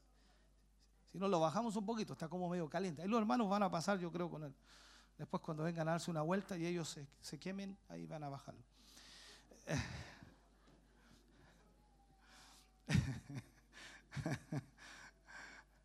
Ahora, no es fácil escuchar. Eh, Hay una gran realidad. En la relación con las personas, normalmente no escuchamos. Todos queremos eh, hablar. Por eso lo- los padres en, en- en el tiempo pasado, estoy hablando yo más o menos de una, no sé, cuatro, cinco, cinco décadas atrás, los padres eran muy severos con los, hijos.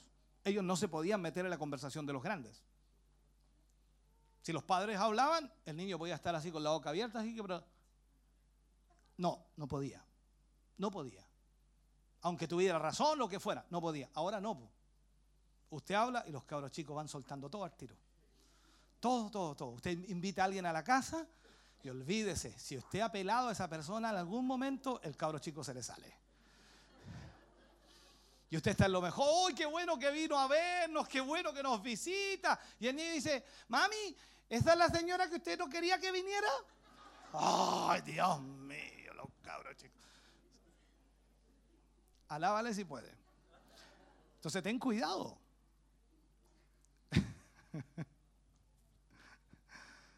La tarea nuestra como cristianos es escuchar. Y escuchar bien. Y una vez que, hemos oído la voz de Dios, ¿qué es lo que va, a suceder? Vamos a seguir haciendo lo que Dios quiere, tal como lo hicieron los discípulos. ¿Recuerda usted la, la palabra del Señor? No le he dado ni una cita, disculpe. Ahora le doy una cita, ya. Disculpe. Mateo 4, 19 y 20. Mire lo que dice Mateo 4, 19 y 20.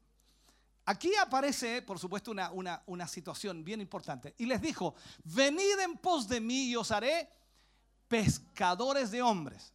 El 20 dice, ellos entonces, dejando al instante las redes, le siguieron.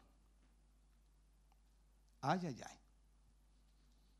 En otro versículo por ahí dice, y ellos dejando al instante la barca y a su padre, le siguieron.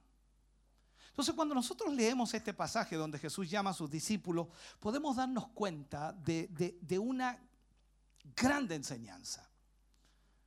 Podemos aplicarlo así. Cuando el Señor llama, hay que dejarlo todo por Él. Usted tiene un llamado general. No significa que usted va a dejar todo porque tiene que trabajar, alimentar a su familia. Pero si el Señor lo llama un llamado específico, pastor, maestro, profeta, apóstol, evangelista, usted tendrá que dejarlo todo. Entonces, ahí viene la gran pregunta. ¿Estaría dispuesto usted a dejarlo todo por el Señor? Ya, está claro. No voy a preguntar de nuevo. Porque nadie está dispuesto a hacerlo. ¿Por qué? Porque no ha oído la voz de Dios. Es importante, hermano querido, ver que los discípulos sabían que estaban recibiendo un llamado de Dios a un propósito específico. Los discípulos escucharon el llamado directo del Señor y cuando oyeron la voz de Dios, al instante dejaron su trabajo, lo que estaban haciendo, el sustento que estaban recibiendo y siguieron al maestro. Es impresionante. ellos fueron obedientes al llamado del Señor. Y no hicieron como hizo Moisés, que se pasó la vida excusándose, ¿no? Hay muchos hoy en día que Dios los llama a un propósito específico, pero empiezan a poner mil excusas, empiezan a razonar diciendo, si, si- si dejo mi trabajo, no sé cómo voy a vivir, y, comienzan a dudar del llamado y empiezan a poner excusas como, como no sé, si, es que lo que pasa es que yo, yo quiero casarme primero, y después que me case veo, y yo quiero criar a mis hijos, y lo que pasa es que mi hija va a entrar a la universidad, y lo que pasa es que mi hija se va a casar, y empieza todo un cuento que pasan años y años y años y años. Ahora piense por un momento, eh, pégueme una mirada a mí, ahora pele, me haga lo que quiera, pero Dios me llama cuando tenía 26 años. En ese momento creo era el mejor momento de mi vida económica porque tenía un buen trabajo, muy buen trabajo. Con proyecciones a poder ganar mucho más de lo que ganaba en ese momento, año 92. Y cuando yo no quería, y esto es importante, cuando yo no quería, Él me llama. Cuando yo quería que Él me llamara, no me llamaba. Como evangelista predicaba y fui tres veces donde mi pastor, con una carga en mi corazón de obedecer al llamado de Dios. Yo sabía que Dios me había llamado, pero no sabía cuándo tenía que dar ese paso. Entonces, de repente me venía esa fiebre, esa fiebre, no de, no, no de tener un ministerio, sino esa fiebre de salir a predicar, llevar la palabra de Dios a, a donde fuera. Yo iba a donde mi pastor, mi pastor, aquí, estoy. Envíeme donde usted quiera a predicar. Yo, yo, yo voy. Si me apoyan, no importa. Si, si me apoyan o no, no importa. Yo, yo, yo voy, pastor. Estoy dispuesto. ¿Y sabe lo que me decía el pastor? Ándate para la casa. Es como Samuel decía, anda a acostarte. Yo no te he llamado. El punto ahí, tres veces en diferentes años. Entonces, como tres veces me dijeron que no, de ahí en adelante yo no hago ni una cuestión. Sirvo al Señor, vengo a la iglesia, hago todo lo que tengo que hacer, pero ahora me dedico a trabajar, a, ganar dinero para mi familia y, apoyar la obra, sí, perfecto, pero ya lo del llamado pasó, pasó. Se me pasó la fiebre, se me pasó todo el entusiasmo y todo. Y cuando estaba en eso, el Señor me dice, ahora. No, no puede ser. Entonces yo tenía la esperanza en mi esposa que ella me diera apoyo y me diera una respuesta. Yo le digo, mi amor, he estado orando y Dios me dice que me vaya a Chillán y la verdad que no sé, no sé qué voy a hacer. Y esperaba que me dijera, no, pues tienes que quedarte aquí, ¿cómo se te ocurre? Ella me dice, lo que tú decidas, eso hacemos. Oh, me dejó igual. Y nos vinimos. Claro, cualquiera piensa que nosotros nos vinimos y nos vinimos con un camión cargado con cosas. No, nada. Apenas la ropa, un poco de ropa que trajimos, las cosas nuestras las regalamos, vendimos otras pocas, qué sé yo. Había que deshacerse rápido antes que se pasara el momento. Porque después las dudas iban a empezar. Nada de que alargarle una semana, dos semanas. No, el llamado estaba ahí, así que hay que irse. Hay que irse, hay que irse y hay que irse. Hermano, ¿le gusta esto? Esto, Cuatro días, ¡pum! Nos vinimos. Se acabó. Después, mientras veníamos en el bus para acá, dice, ¿qué hicimos? ¿Qué hicimos? ¿Qué hicimos? Así es. Y llegamos acá, nosotros pensamos que Chillane estaba con los brazos abiertos esperándonos. Nadie, hermano. Llegamos al terminal, no había nadie. Porque eso es lo que piensa uno, Dios me llamó. Pero las cosas no son así. Y ahí comenzamos un proceso muy difícil. Y es ahí, por eso le digo, cuando uno sirve a Dios debe dejarlo todo por el Señor.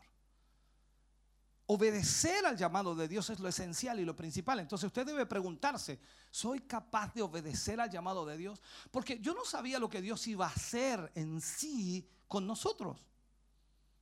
Una de las primeras prédicas que tuvimos, eh, hicimos en una iglesia, no la voy a mencionar, pero todavía recuerdo incluso el rostro del pastor cuando me lo dijo. Yo prediqué una palabra y él me dijo, con ese mensaje te vas a morir de hambre. Así.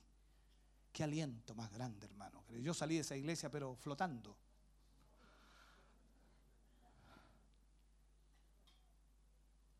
Entonces piense, obedecer a Dios es lo más importante. Porque si estamos dispuestos a dejarlo todo por Él, como lo hicieron los discípulos, entonces estamos teniendo un llamado real. Muchos están hoy día aceptando llamado de Dios y trabajando medio tiempo en el ministerio, porque no confían que Dios les va a sostener. Claro, hoy, hoy me pasaría yo estar trabajando medio tiempo en la obra de Dios. Sería una locura. Pero quizás en aquel tiempo podría ser. Me recuerdo que, que, mi suegro por ahí me decía, pero haz algún trabajito, algún pololito. Yo le dije, suegro, no, no vengo a eso, vengo a predicar. Vengo a ministrar la palabra. Dios me llamó a eso. Era difícil entenderlo. Veamos otra cita, Lucas capítulo 5, versículo 8 al 11. Lucas 5, 8 al 11. Dice, viendo esto, Simón Pedro cayó de rodillas ante Jesús diciendo, apártate de mí, Señor, porque soy hombre pecador. Porque la pesca que habían hecho, o por la pesca que habían hecho, el temor se había apoderado de él y de todos los que estaban con él. Y asimismo de Jacobo y Juan, hijos de Zebedeo, que eran compañeros de Simón. Pero Jesús dijo a Simón, no temas, desde ahora serás pescador de hombre. Y cuando trajeron a tierra las barcas, dejándolo todo, le siguieron. ¿Qué haría usted? Se encuentra con el Señor. A mí lo que me impresiona es una cosa impresionante cuando el Señor se para frente a, la mesa de Mateo.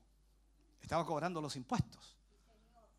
Y lo único que hace el Señor lo mira y le dice, sígueme. Y se va. Y Mateo deja todo y se va. ¿Se imagina, paso yo a decirle eso? Que ni me infla. Si el Señor le dijera eso hoy día, no, no, usted empieza a sacar cuenta. Dice, no, no, no, no, no, no, no. Ahí está nuestro problema. No confiamos que Dios puede hacerlo todo. Entonces, la pregunta, ¿qué hicieron ellos cuando llegaron a la orilla con las barcas? Lo dejaron todo. Lo dejaron todo. Ellos no se pusieron a, conversar entre ellos a decir, no, si mira, si dejamos, si dejamos todo, no vamos a tener sustento, no vamos a tener con qué alimentarnos, tenemos hijos, tenemos esposa. No, no, no, esta cosa no se puede. No, no, no. Ellos simplemente obedecieron al Señor y le siguieron. Entonces ahí es donde usted debe conocer la voz de Dios. ¿Sabe usted conocer la voz de Dios? ¿Sabe usted quién le llama a servir en la obra de Dios? ¿Sabe para qué lo está llamando el Señor? Entonces, si usted no está dispuesto a dejarlo todo, entonces es porque no hay un llamado de Dios. El que le diga a alguien que tiene un llamado de Dios y no está dispuesto a dejarlo todo, no es un llamado de Dios. Esto es sencillo. Porque hay gente que me dice, ¿cómo sabe usted? Pero lógico, si usted no está dispuesto a dejarlo todo, entonces usted no tiene un llamado de Dios.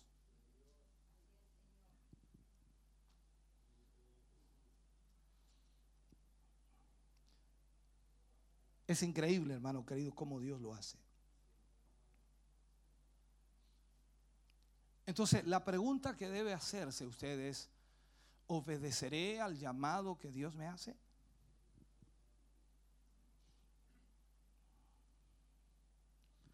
¿Cómo sería el impacto que causaba el Señor Jesús en, en esas vidas?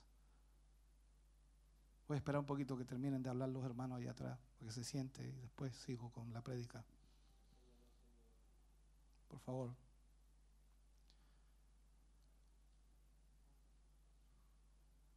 Voy a esperar que el hermano se siente, después sigo.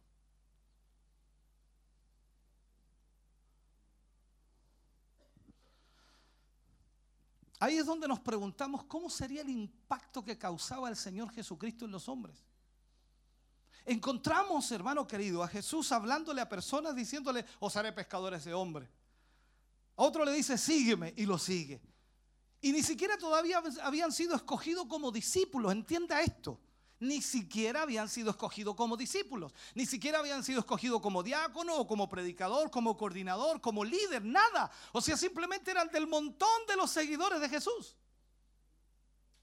Y lo dejaron todo. Por eso vemos que cuando Jesús se, se iba a, lugares apartados, cinco mil personas le seguían. Todos querían seguir al maestro, dejarlo todo.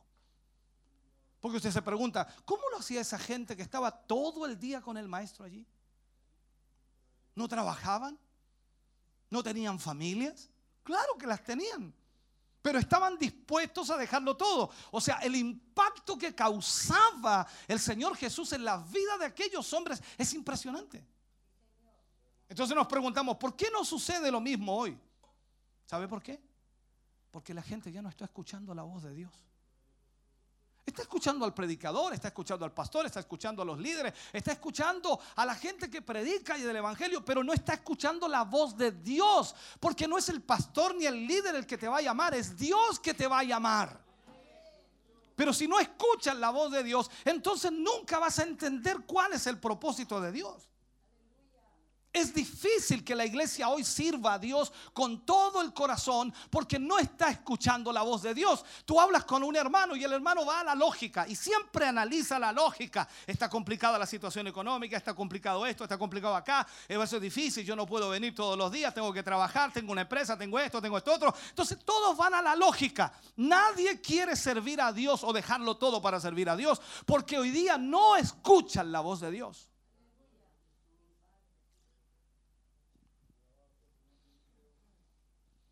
Recuerde lo que dice Pedro. Pedro habla algo en un momento en Lucas 18, 28.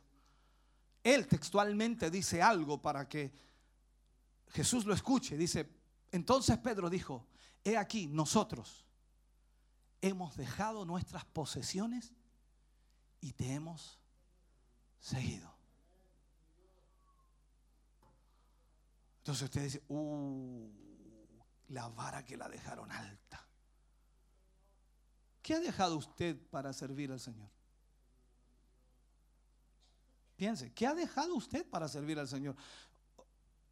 No quiere dejar ni siquiera la casa sola para venir al culto.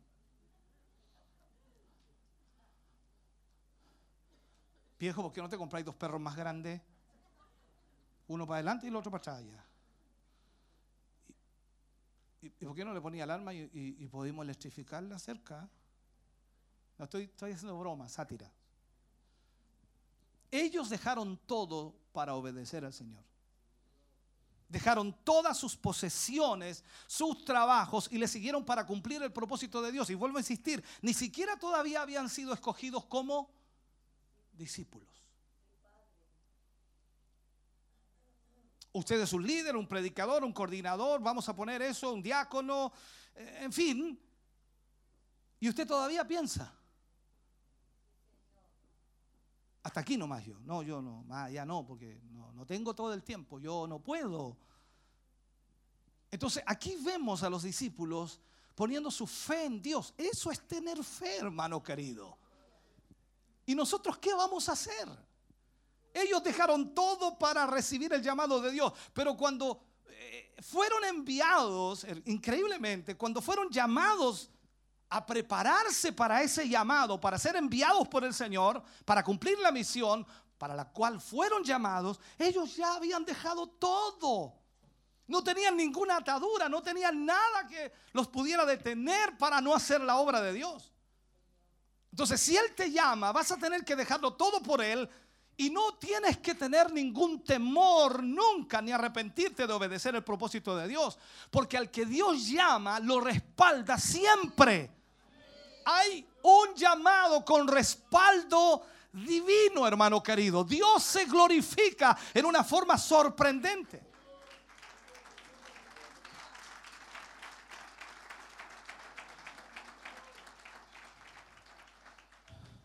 Comienzo a terminar o trato de terminar, en realidad voy a tratar de hacerlo. Hechos capítulo 13, versículo 1 en adelante. Vamos a leer tres versículos. Hechos 13, 1 al 3. Y dice, había entonces en la iglesia que estaba en Antioquía profetas y maestros. Bernabé, Simón el que se llamaba Níger, Lucio de Sirene, Manaén el que se había criado junto a Herodes el tetrarca y Saulo. Ministrando estos al Señor y ayunando, dijo el Espíritu Santo, apartadme a Bernabé y a Saulo para la obra que los he llamado. Entonces, habiendo ayunado y orado, les impusieron las manos y los despidieron. Aquí vemos que había ministerios operando en la iglesia de Antioquía.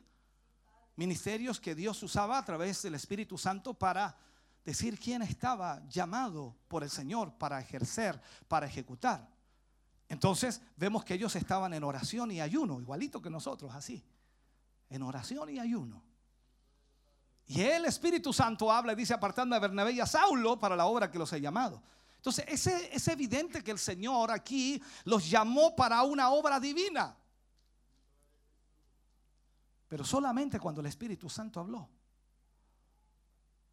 Entonces debemos entender que el llamado lo hace Dios.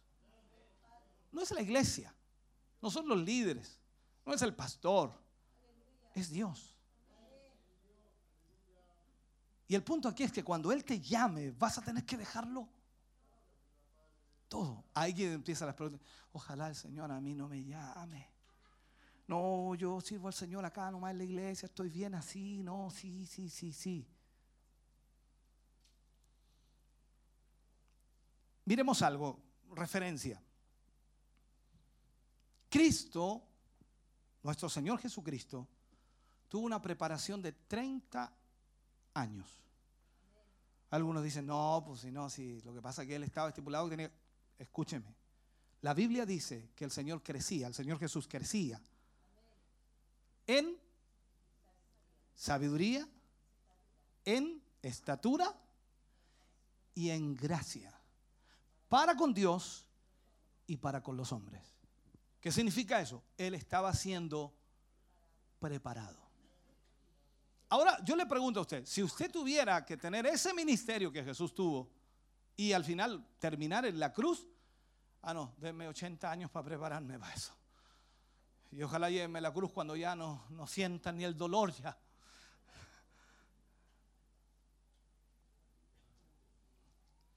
David que fue ungido como rey, recuerde usted, Samuel fue a la casa de Isaí, su padre, y lo ungió como rey. Pasaron 17 años después de eso para que David tomara el trono. ¿Qué hizo en esos 10 años que lo siguió Saúl queriendo matarlo? 10 años. ¿Qué es lo que estaba haciendo Dios con él? Preparándolo. Así que cuando alguien viene y te profetiza y te dice, veo, veo, veo. Ya me acordé de una canción ahí. Dice, veo un ministerio en ti, tú tienes un llamado de Dios. Y viene el hermano con mucho cariño. Usted va a ser el pastor de acá. Aleluya, gloria a Dios. Perfecto. Entonces ahí comienza tu proceso.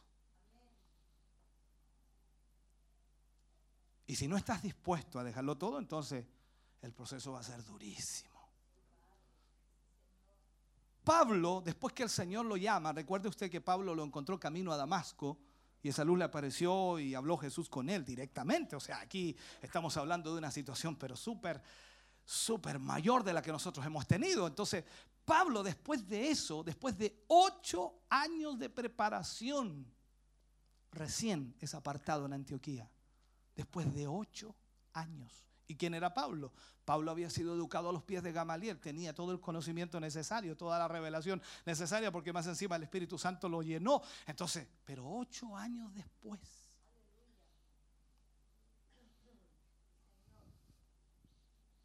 El tiempo de preparación lo determina Dios.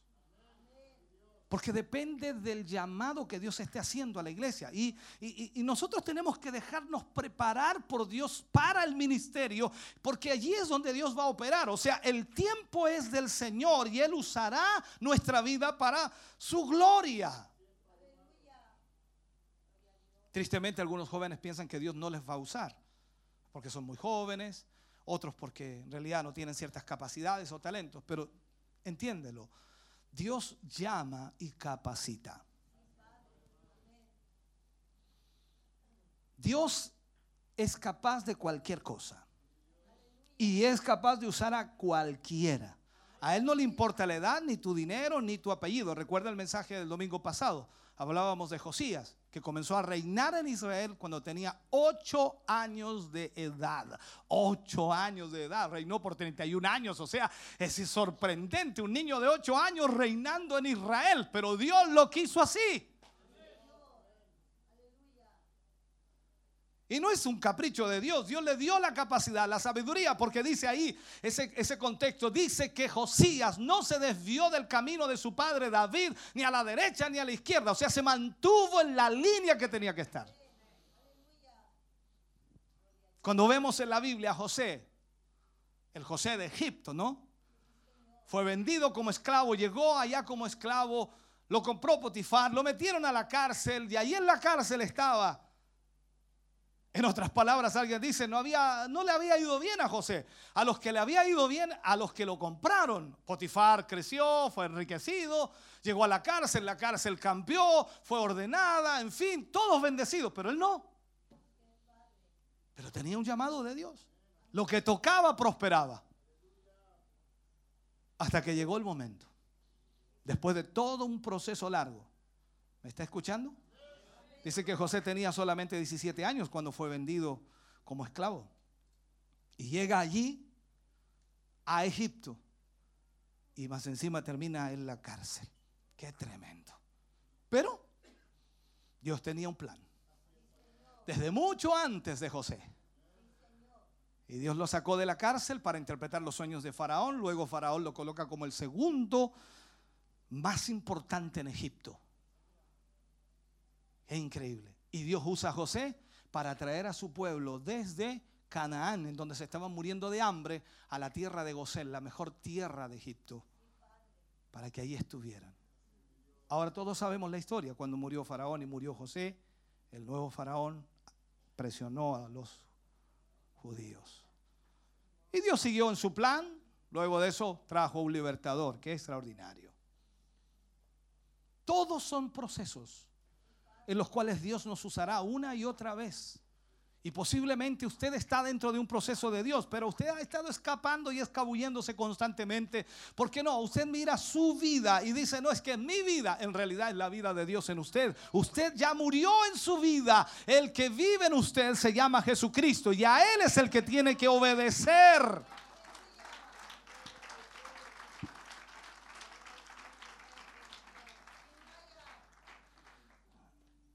Que hablar de Jeremías, el profeta.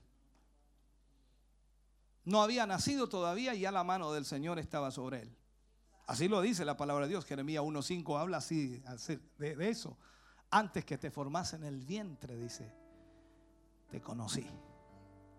Y antes que nacieses, te santifiqué y te di por profeta a las naciones. ¡Wow! Qué bueno sería que hablara con Dios usted y le preguntara, Señor, ¿qué pasa conmigo? Y te dijera esto el Señor, antes que te formase en el vientre, te conocí. Y antes que nacieses, te santifiqué. Y te quiero dar por profeta a las naciones. Oh. Antes de levantar a Jeremías como el predicador más destacado, hermano querido, de su generación, Dios le tenía preparado en el vientre de su madre. Cuando vemos a Daniel, cuando vemos a los amigos de Daniel, Saddam, Mesaya, Abednego, cuando vemos a Timoteo, cuando vemos a los personajes de la Biblia, hombres extraordinarios que dejaron todo para servir al Señor.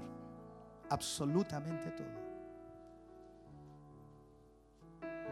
Es cierto que la mayoría de los jóvenes del mundo hoy día solo quieren vivir para sí mismos y entregarse a sus pasiones vergonzosas. Es cierto que la mayoría de las personas hoy día solo bregan para poder, no sé, mantenerse, sostenerse, prosperar, hacer las cosas que anhelan o sueñan. Pero Dios decide levantar jóvenes dedicados en santidad para las cosas del reino. Para Dios. Porque para Él no hay límites. Solo debemos rendirnos a los pies del Señor y esperar que Él nos use. Entregarle nuestra vida a Él. Desde mi experiencia propia, hermano querido, en estos 25 años y 26 años ya que vamos a cumplir como pastor, puedo decirte y asegurarte incluso que no hay nada más hermoso que aceptar el llamado de Dios. Si volviera el tiempo atrás, con todo lo que hoy sé y entiendo, te aseguro que habría esperado, ni siquiera habría ido a la casa del pastor a decirle envíeme donde quiera. Sabría qué tengo que hacer. Pero Dios usa también nuestras interrogantes y nuestras dudas para que nos acerquemos a Él. Más que para preguntarle al hermano qué piensa, hablar con Él. Y preguntarle a Él qué es lo que quiere hacer con nosotros. En estos 26 años, pese a las dificultades, pese a los problemas, hermano querido, no me arrepiento. Para nada. Cuando tienes la seguridad que es Él el que te ha llamado, que el mismo Dios del cielo decidió escogerte, llamarte de un grupo de personas para poder ponerte a predicar el Evangelio. Y el mismo Dios te sustenta, te guía, te, te- te ayuda, hermano querido, te fortalece con su mano poderosa. O sea, no podemos, no podemos decir solamente gracias, gracias Señor. Cada hombre y mujer que Él llama en lo general, tiene un llamado general y servimos al Señor, pero Dios puede llamarte a un llamado específico. Y ahí es donde debes conocer la voz de Dios. En estos 26 años hemos visto a mucha gente que o se ha adelantado, o se ha acelerado, o ha pensado, o ha creído que era Dios. Y no han tenido éxito. Ojalá tuvieran éxito, pero no lo han tenido. Y, y no es que uno se alegra con eso, al contrario, uno sufre, lamenta, porque Dios tenía algo, quería algo. Pero aquí no es en nuestro tiempo, sino en el tiempo de Dios. El tiempo de Dios es fundamental. Por eso cada uno de nosotros, hermano querido, debe confiar en el Señor. En este ministerio hay experiencias fuertísimas que nunca las he contado y nunca las he hablado, pero son fuertísimas, muy difíciles. Recordaba días atrás una de esas cuando nació Josué, mi hijo. Aún no comenzábamos el ministerio, la iglesia, solamente éramos predicadores, evangelistas. Y Josué pequeñito, solamente algunos días de nacido. Yo tenía una campaña en los Coligües y vení de Coihueco allá a hacer la campaña. Estábamos comprometidos a estar allí. Y mi hijo sube la fiebre en una forma sorprendente, ardía. Y lloraba ese niño, lloraba pequeño, frágil. Oh Dios, con mi esposa nos vinimos al hospital, lo dejamos allí. Ella se quedó con él y yo me fui a la campaña. Oré por él mientras viajábamos, oré por él en el hospital y no se sanaba. Y yo tenía que ir a la campaña. Cualquier padre hubiera dicho, no, yo me quedo con mi hijo, es mi responsabilidad, debo estar aquí. El pastor entenderá, yo tengo que estar aquí. Pero había un llamado superior. Y recuerdo que fui a la campaña, predicamos allí. La gente se sanó, la gente se salvó. Y mi hijo muriendo en el hospital. Y mi pregunta era hacia Dios, Señor, pero, pero ¿qué quieres enseñarme con esto? ¿Qué quieres hacer conmigo? Yo no entiendo, estoy sufriendo. Y recuerdo que en una de las oraciones que hice ya al final de la campaña privada, le dije, Señor, ahí está mi hijo. Si tú quieres dejarlo, déjalo. Si tú quieres llevártelo, llévalo. Estaré bien con lo que tú decidas. Cualquiera diría, bueno, se va a mejorar. Llegamos al hospital de vuelta, el niño lloraba, las enfermeras pasaban para allá, para acá, para allá, para acá, nadie lo veía y yo sufría de una manera. Al siguiente día el niño se sanó.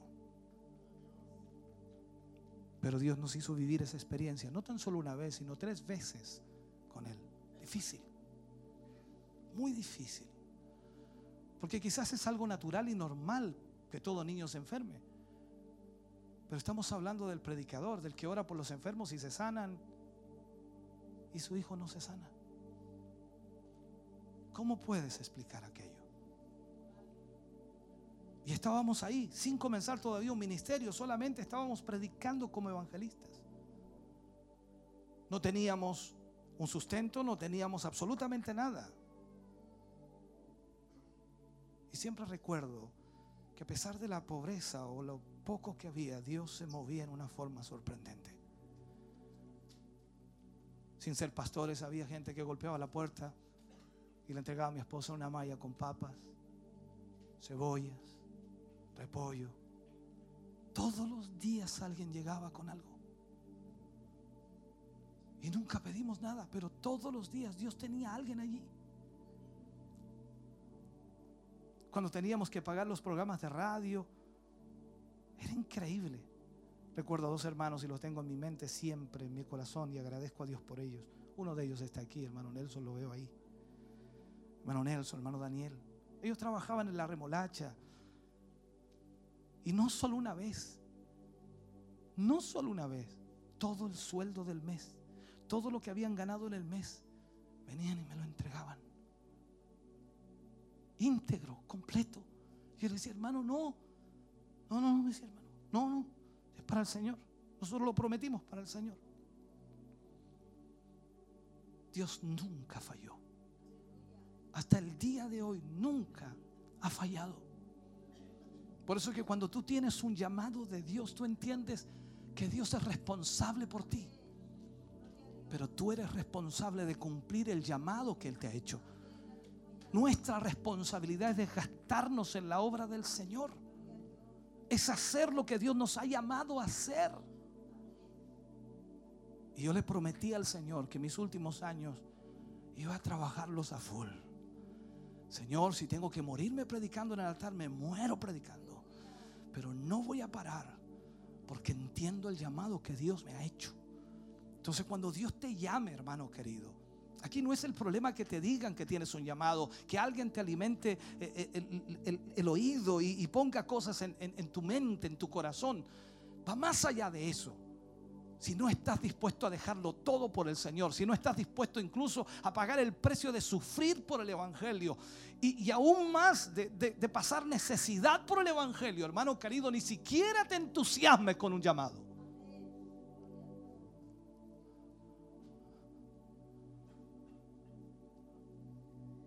Puede que estés a las puertas de un llamado, pero tienes que definir muy bien qué vas a hacer cuando Él te llame.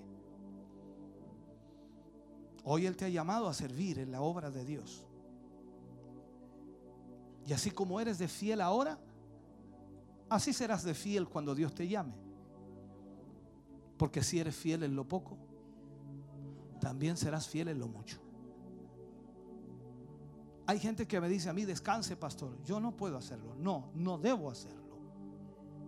Siendo hermano, y algunos lo saben, los más cercanos lo saben.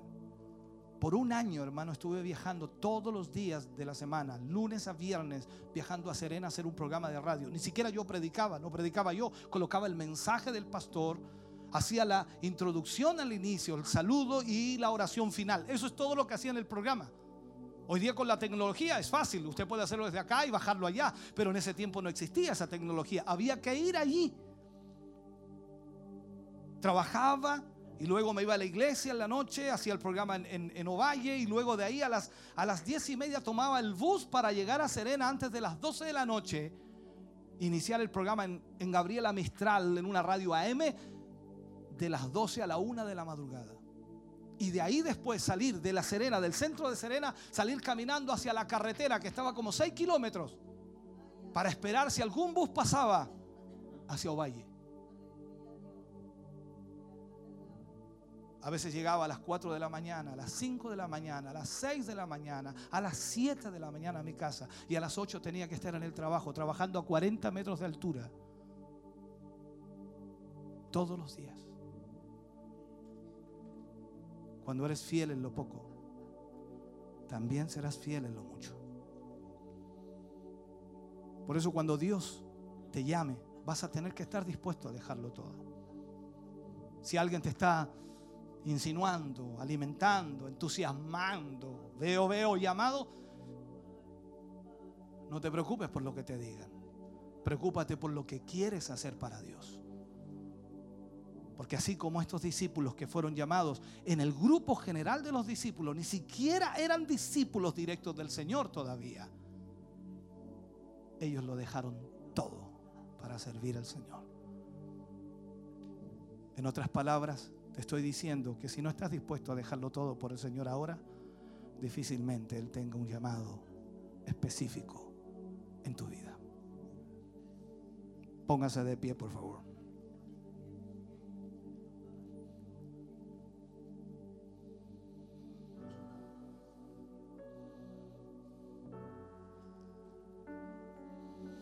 Creo con todo mi corazón, hermano, cuando hablamos de este tipo de mensaje, de esta palabra, nuestro corazón comienza a sentirse mal. Creo que en muchos aspectos le hemos fallado a Dios. Creo que en muchos aspectos no hemos sido fieles al Señor. Vivimos con un concepto errado de Dios. No, Él tiene que ayudarnos, tiene que bendecirnos, tiene que sanarnos, tiene que proveernos, tiene que alimentarnos. Tiene que irme bien porque el Señor está conmigo. Más allá de eso, Él te llama para que tú sirvas a los demás. Y es tiempo que renuncies a ese concepto y comiences a decirle, Señor, yo haré lo que tú quieras. Estoy seguro en tus manos y estaré más seguro en tus manos.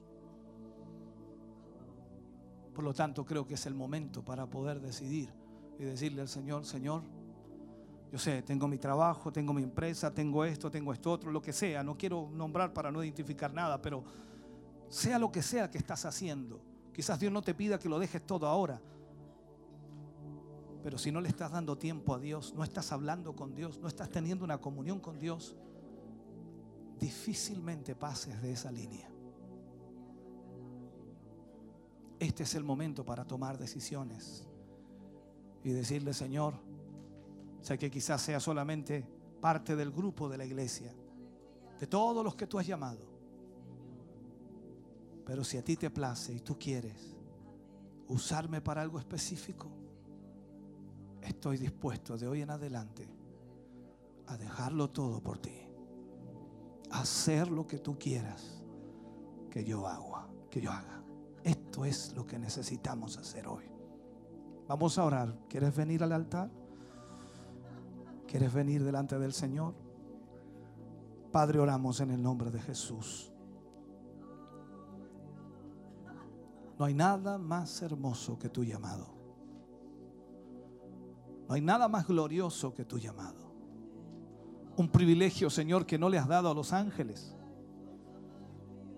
Un privilegio que nos diste a nosotros. Seres humanos, Señor, falentes. Seres humanos con debilidades. Seres humanos con pensamientos totalmente fuera de tu voluntad. Pero tú eres el que trabaja en nosotros. Tú eres el que actúa en nuestra vida y nos enseña, Señor, a ser fieles. Padre, trata con el corazón de tus hijos y de tus hijas hoy. Sé que muchos de ellos, Señor, hay un deseo de servirte. Pero quizás hasta ahora lo han hecho a su manera, a su forma, bajo sus pensamientos, sus criterios, sus ideas. Que en esta mañana, Señor, a través de esta palabra, ellos despierten y puedan entender que no es como ellos quieren, sino como tú quieres. Aunque se torne difícil, aunque se torne complicado, tú siempre estarás allí. Siempre estarás, Señor, para suplir, para fortalecer, para animar, para ayudar. Señor, que en esta hora y en este momento, Señor, tu palabra cale hondo en nuestros corazones. Enséñanos a conocer tu voz. Enséñanos a discernir tu voz en medio de todas las voces que escuchamos diariamente, Señor. tantas voces, Dios mío, que lamentablemente, Dios mío, vienen a nuestros oídos y a veces nos enredan, nos, no- nos turban, Señor, no- nos hacen perdernos. Enséñanos a conocer tu voz. Llévanos, Señor, a una disciplina de oración, a un tiempo, Señor. Gracias, Señor Jesús. Fuerte ese aplauso de alabanza para el Señor. Aleluya.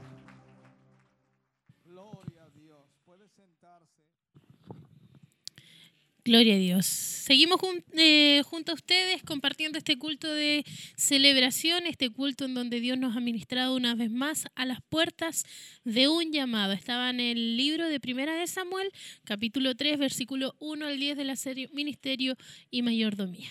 Así es. Un hermoso mensaje que hemos escuchado en esta mañana. Esperamos que usted a la distancia también haya tomado su porción, su parte de este mensaje eh, que hablaba nuestras vidas acerca del llamado. Eh, importante que cada uno podamos también eh, poder examinarnos, ver en qué área estamos quizás fallando para poder llegar a ese llamado. O si Dios tiene otro llamado para nosotros, no necesariamente de estos, de los cinco ministerios. Así, es. que hay, hay que analizar. Sí, sí, importantes puntos que tocaba ahí nuestro obispo acerca también de si estamos interpretando bien esa voz. Eh, ahí Samuel se veía que cuatro veces fue a donde, a donde Elí, Elí le tuvo que explicar a él eh, cómo oír la voz y quién era realmente que él estaba hablando. Por eso es importante también, como decía él, a través de la oración nosotros vamos Conocer la voz. conociendo la Mm. voz de Dios y sabemos también eh, lo que Dios nos ha llamado a hacer a cada uno de nosotros. Así que hoy cada uno tomamos nuestra parte y esperamos también que podamos analizar esta palabra que Dios nos ha ministrado, no quedarnos nosotros de lado o dejarla de lado pensando que no es para nuestras vidas, porque sabemos que Dios a cada uno nos ha hablado y ministrado en esta mañana. Así es, hermana Tracy. Así que nosotros eh, ya con eh, esto estamos finalizando prácticamente este culto porque hemos visto la mano del Señor en esta mañana, hemos visto cómo Él ha obrado, ha ministrado, ha tocado vidas y nosotros estamos muy contentos y agradecidos porque ustedes también hayan sido partes eh, de este culto de celebración, así como nosotros acá en Barros Arana 436, ustedes también fueron parte de este culto a través de las transmisiones de, de Televida, de Radio Emisoras Emaús y también a través de Facebook Live, donde muchos también se conectan y son parte de esta bendición. Lo importante es que también este culto se vuelve a retransmitir Así el es. día de hoy a partir de las 10 19 horas eh, por Emaús y el día de mañana también eh, a, la, a la hora del mediodía por Radio Emisoras Emaús y Televida. Así es. Y recordamos también, hermana Damari, la información para esta semana. Importante también destacar algunas actividades que se están realizando y que, por supuesto, le van a permitir a usted también informarse, conocer las fechas, los días y de esa manera también ser bendecido por nuestro Dios. Así es. El día martes 3 de septiembre nos reunimos todos a partir de las 20 horas a ser parte de la escuela bíblica, en donde estamos recibiendo dos temáticas bastante interesantes, hermana Tracy, para los que hemos podido asistir. Eh, estamos tratando el tema, eh, el libro de Mateo y el libro de Josué, donde vamos a pasar como, si no me equivoco, en esta semana al capítulo 5, si no me equivoco, en realidad. Pero Están analizando capítulo a capítulo en cada una de las Sí. clases. Sí, es bastante interesante, así que si usted eh, puede hacerlo, es parte del ministerio y quiere eh, asistir a esta escuela bíblica, acérquese el día martes a partir de las 20 horas y sea parte también de este momento especial de aprendizaje que tenemos todos a partir de las 20 horas. El día miércoles 4 de septiembre, nuestras hermanas damas de Siloé se reúnen a partir de las 19.45 horas para poder, eh, para poder también tener su culto especial ellas, donde se reúnen a alabar y exaltar el nombre del Señor y además tienen un tiempo de palabra, donde ellas también son ministradas. eh, bajo la palabra del Señor para sus vidas en diferentes áreas, que también es- está abierto para que puedan asistir tanto hermanas casadas como no casadas, joven, señorita, señoritas que quieran participar eh, en, esta, en estos cultos especiales. El jueves 5 de septiembre tenemos culto de gloria a partir de las 20 horas y el obispo viaja a Santiago, al Centro Familiar de Adoración Siloé, allá junto a nuestro pastor Leonel González. Así es, y continuamos la semana, el día viernes hay una reunión del líder general. Esta información aprovechamos de traspasarla a nuestros hermanos que están constantemente acá trabajando en la corporación. Y también el día sábado nosotros tenemos nuestro culto de gracia acá a las 19 horas y nuestro obispo en forma especial va a estar viajando a la localidad de Angol. Esta semana va a ser para él eh, una semana de visita a las iglesias. Así que nuestros hermanos de eh, Santiago el jueves y también el día eh, sábado eh, estará él en Angola, así que todos nuestros hermanos invitados a participar. Así es, hermana Tracy. Nosotros ya queremos con esta información dejarlos a cada uno de ustedes invitados a continuar en la, en la transmisión, o, perdón, en la programación eh, de Radio Emisoras Emaús y Televida. Así es. Muchas gracias a todos y que el Señor les bendiga.